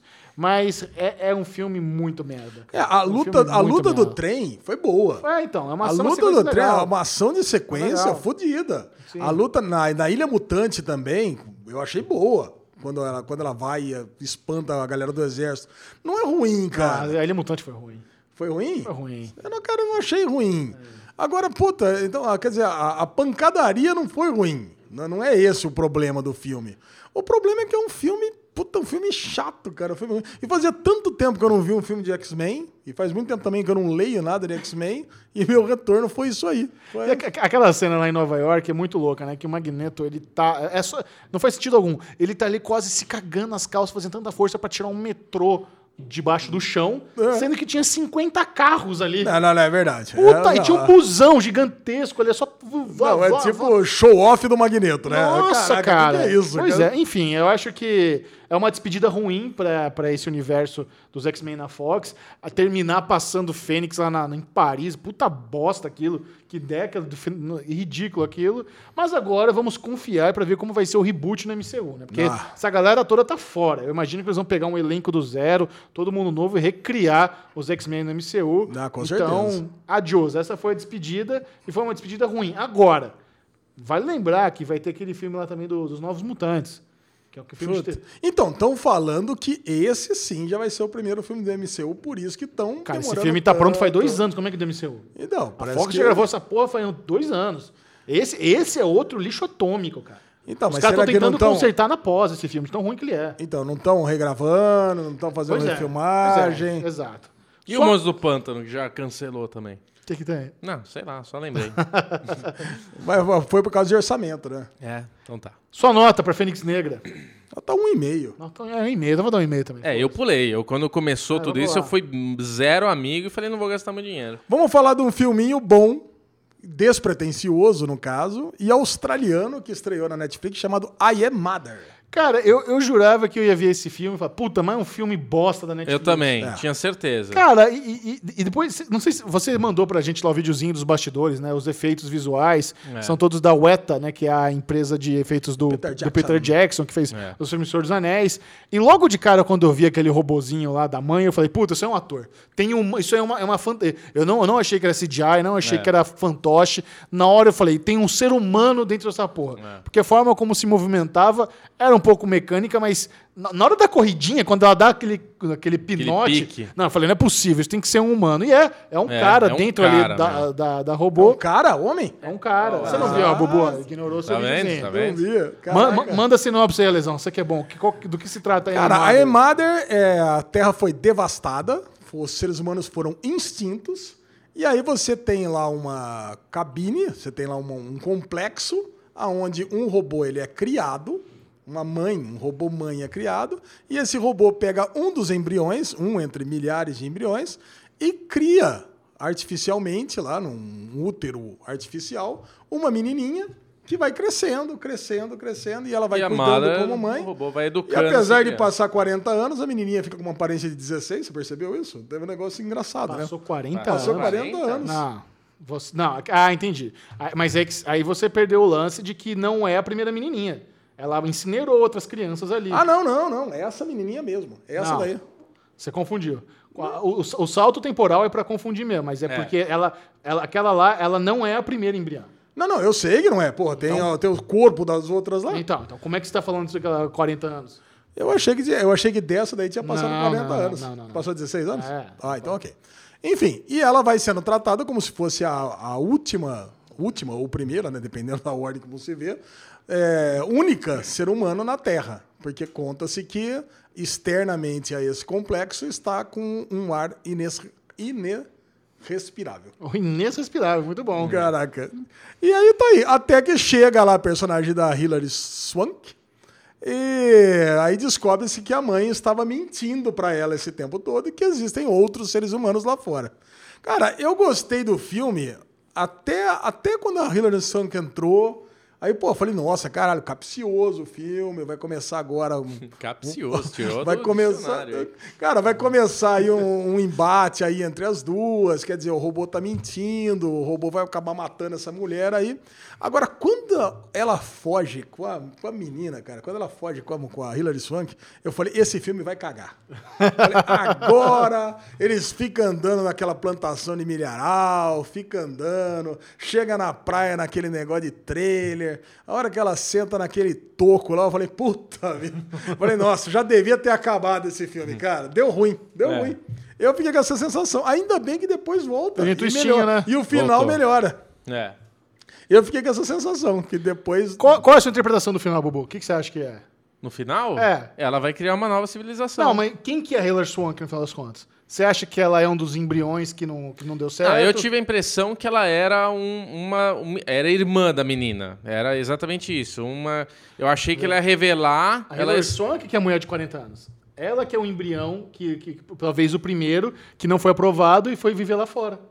Ah, é? É. É, mas não ficou, ficou claro essa que ela era uma sobrevivente. Não é uma sobrevivente, ela era um dos embriões da mãe, ela não teve notas boas. Aí quando ela foi bebê, largaram ela na rua. É que assim, no final das contas, tudo é um jogo armado pela mãe. Tudo Uhum. que acontece. A Hilary Swank aparecer, ela fugir com a Hilary Swank, ela É tudo voltar. testando a ela- personalidade e, e e, é- tal, e né? ela se tornar a mãe, a menininha se tornar a mãe e continuar o ciclo da humanidade e agora ter, porque o, o que a mãe quer, ao contrário da Sky, a Skynet é o fim da humanidade.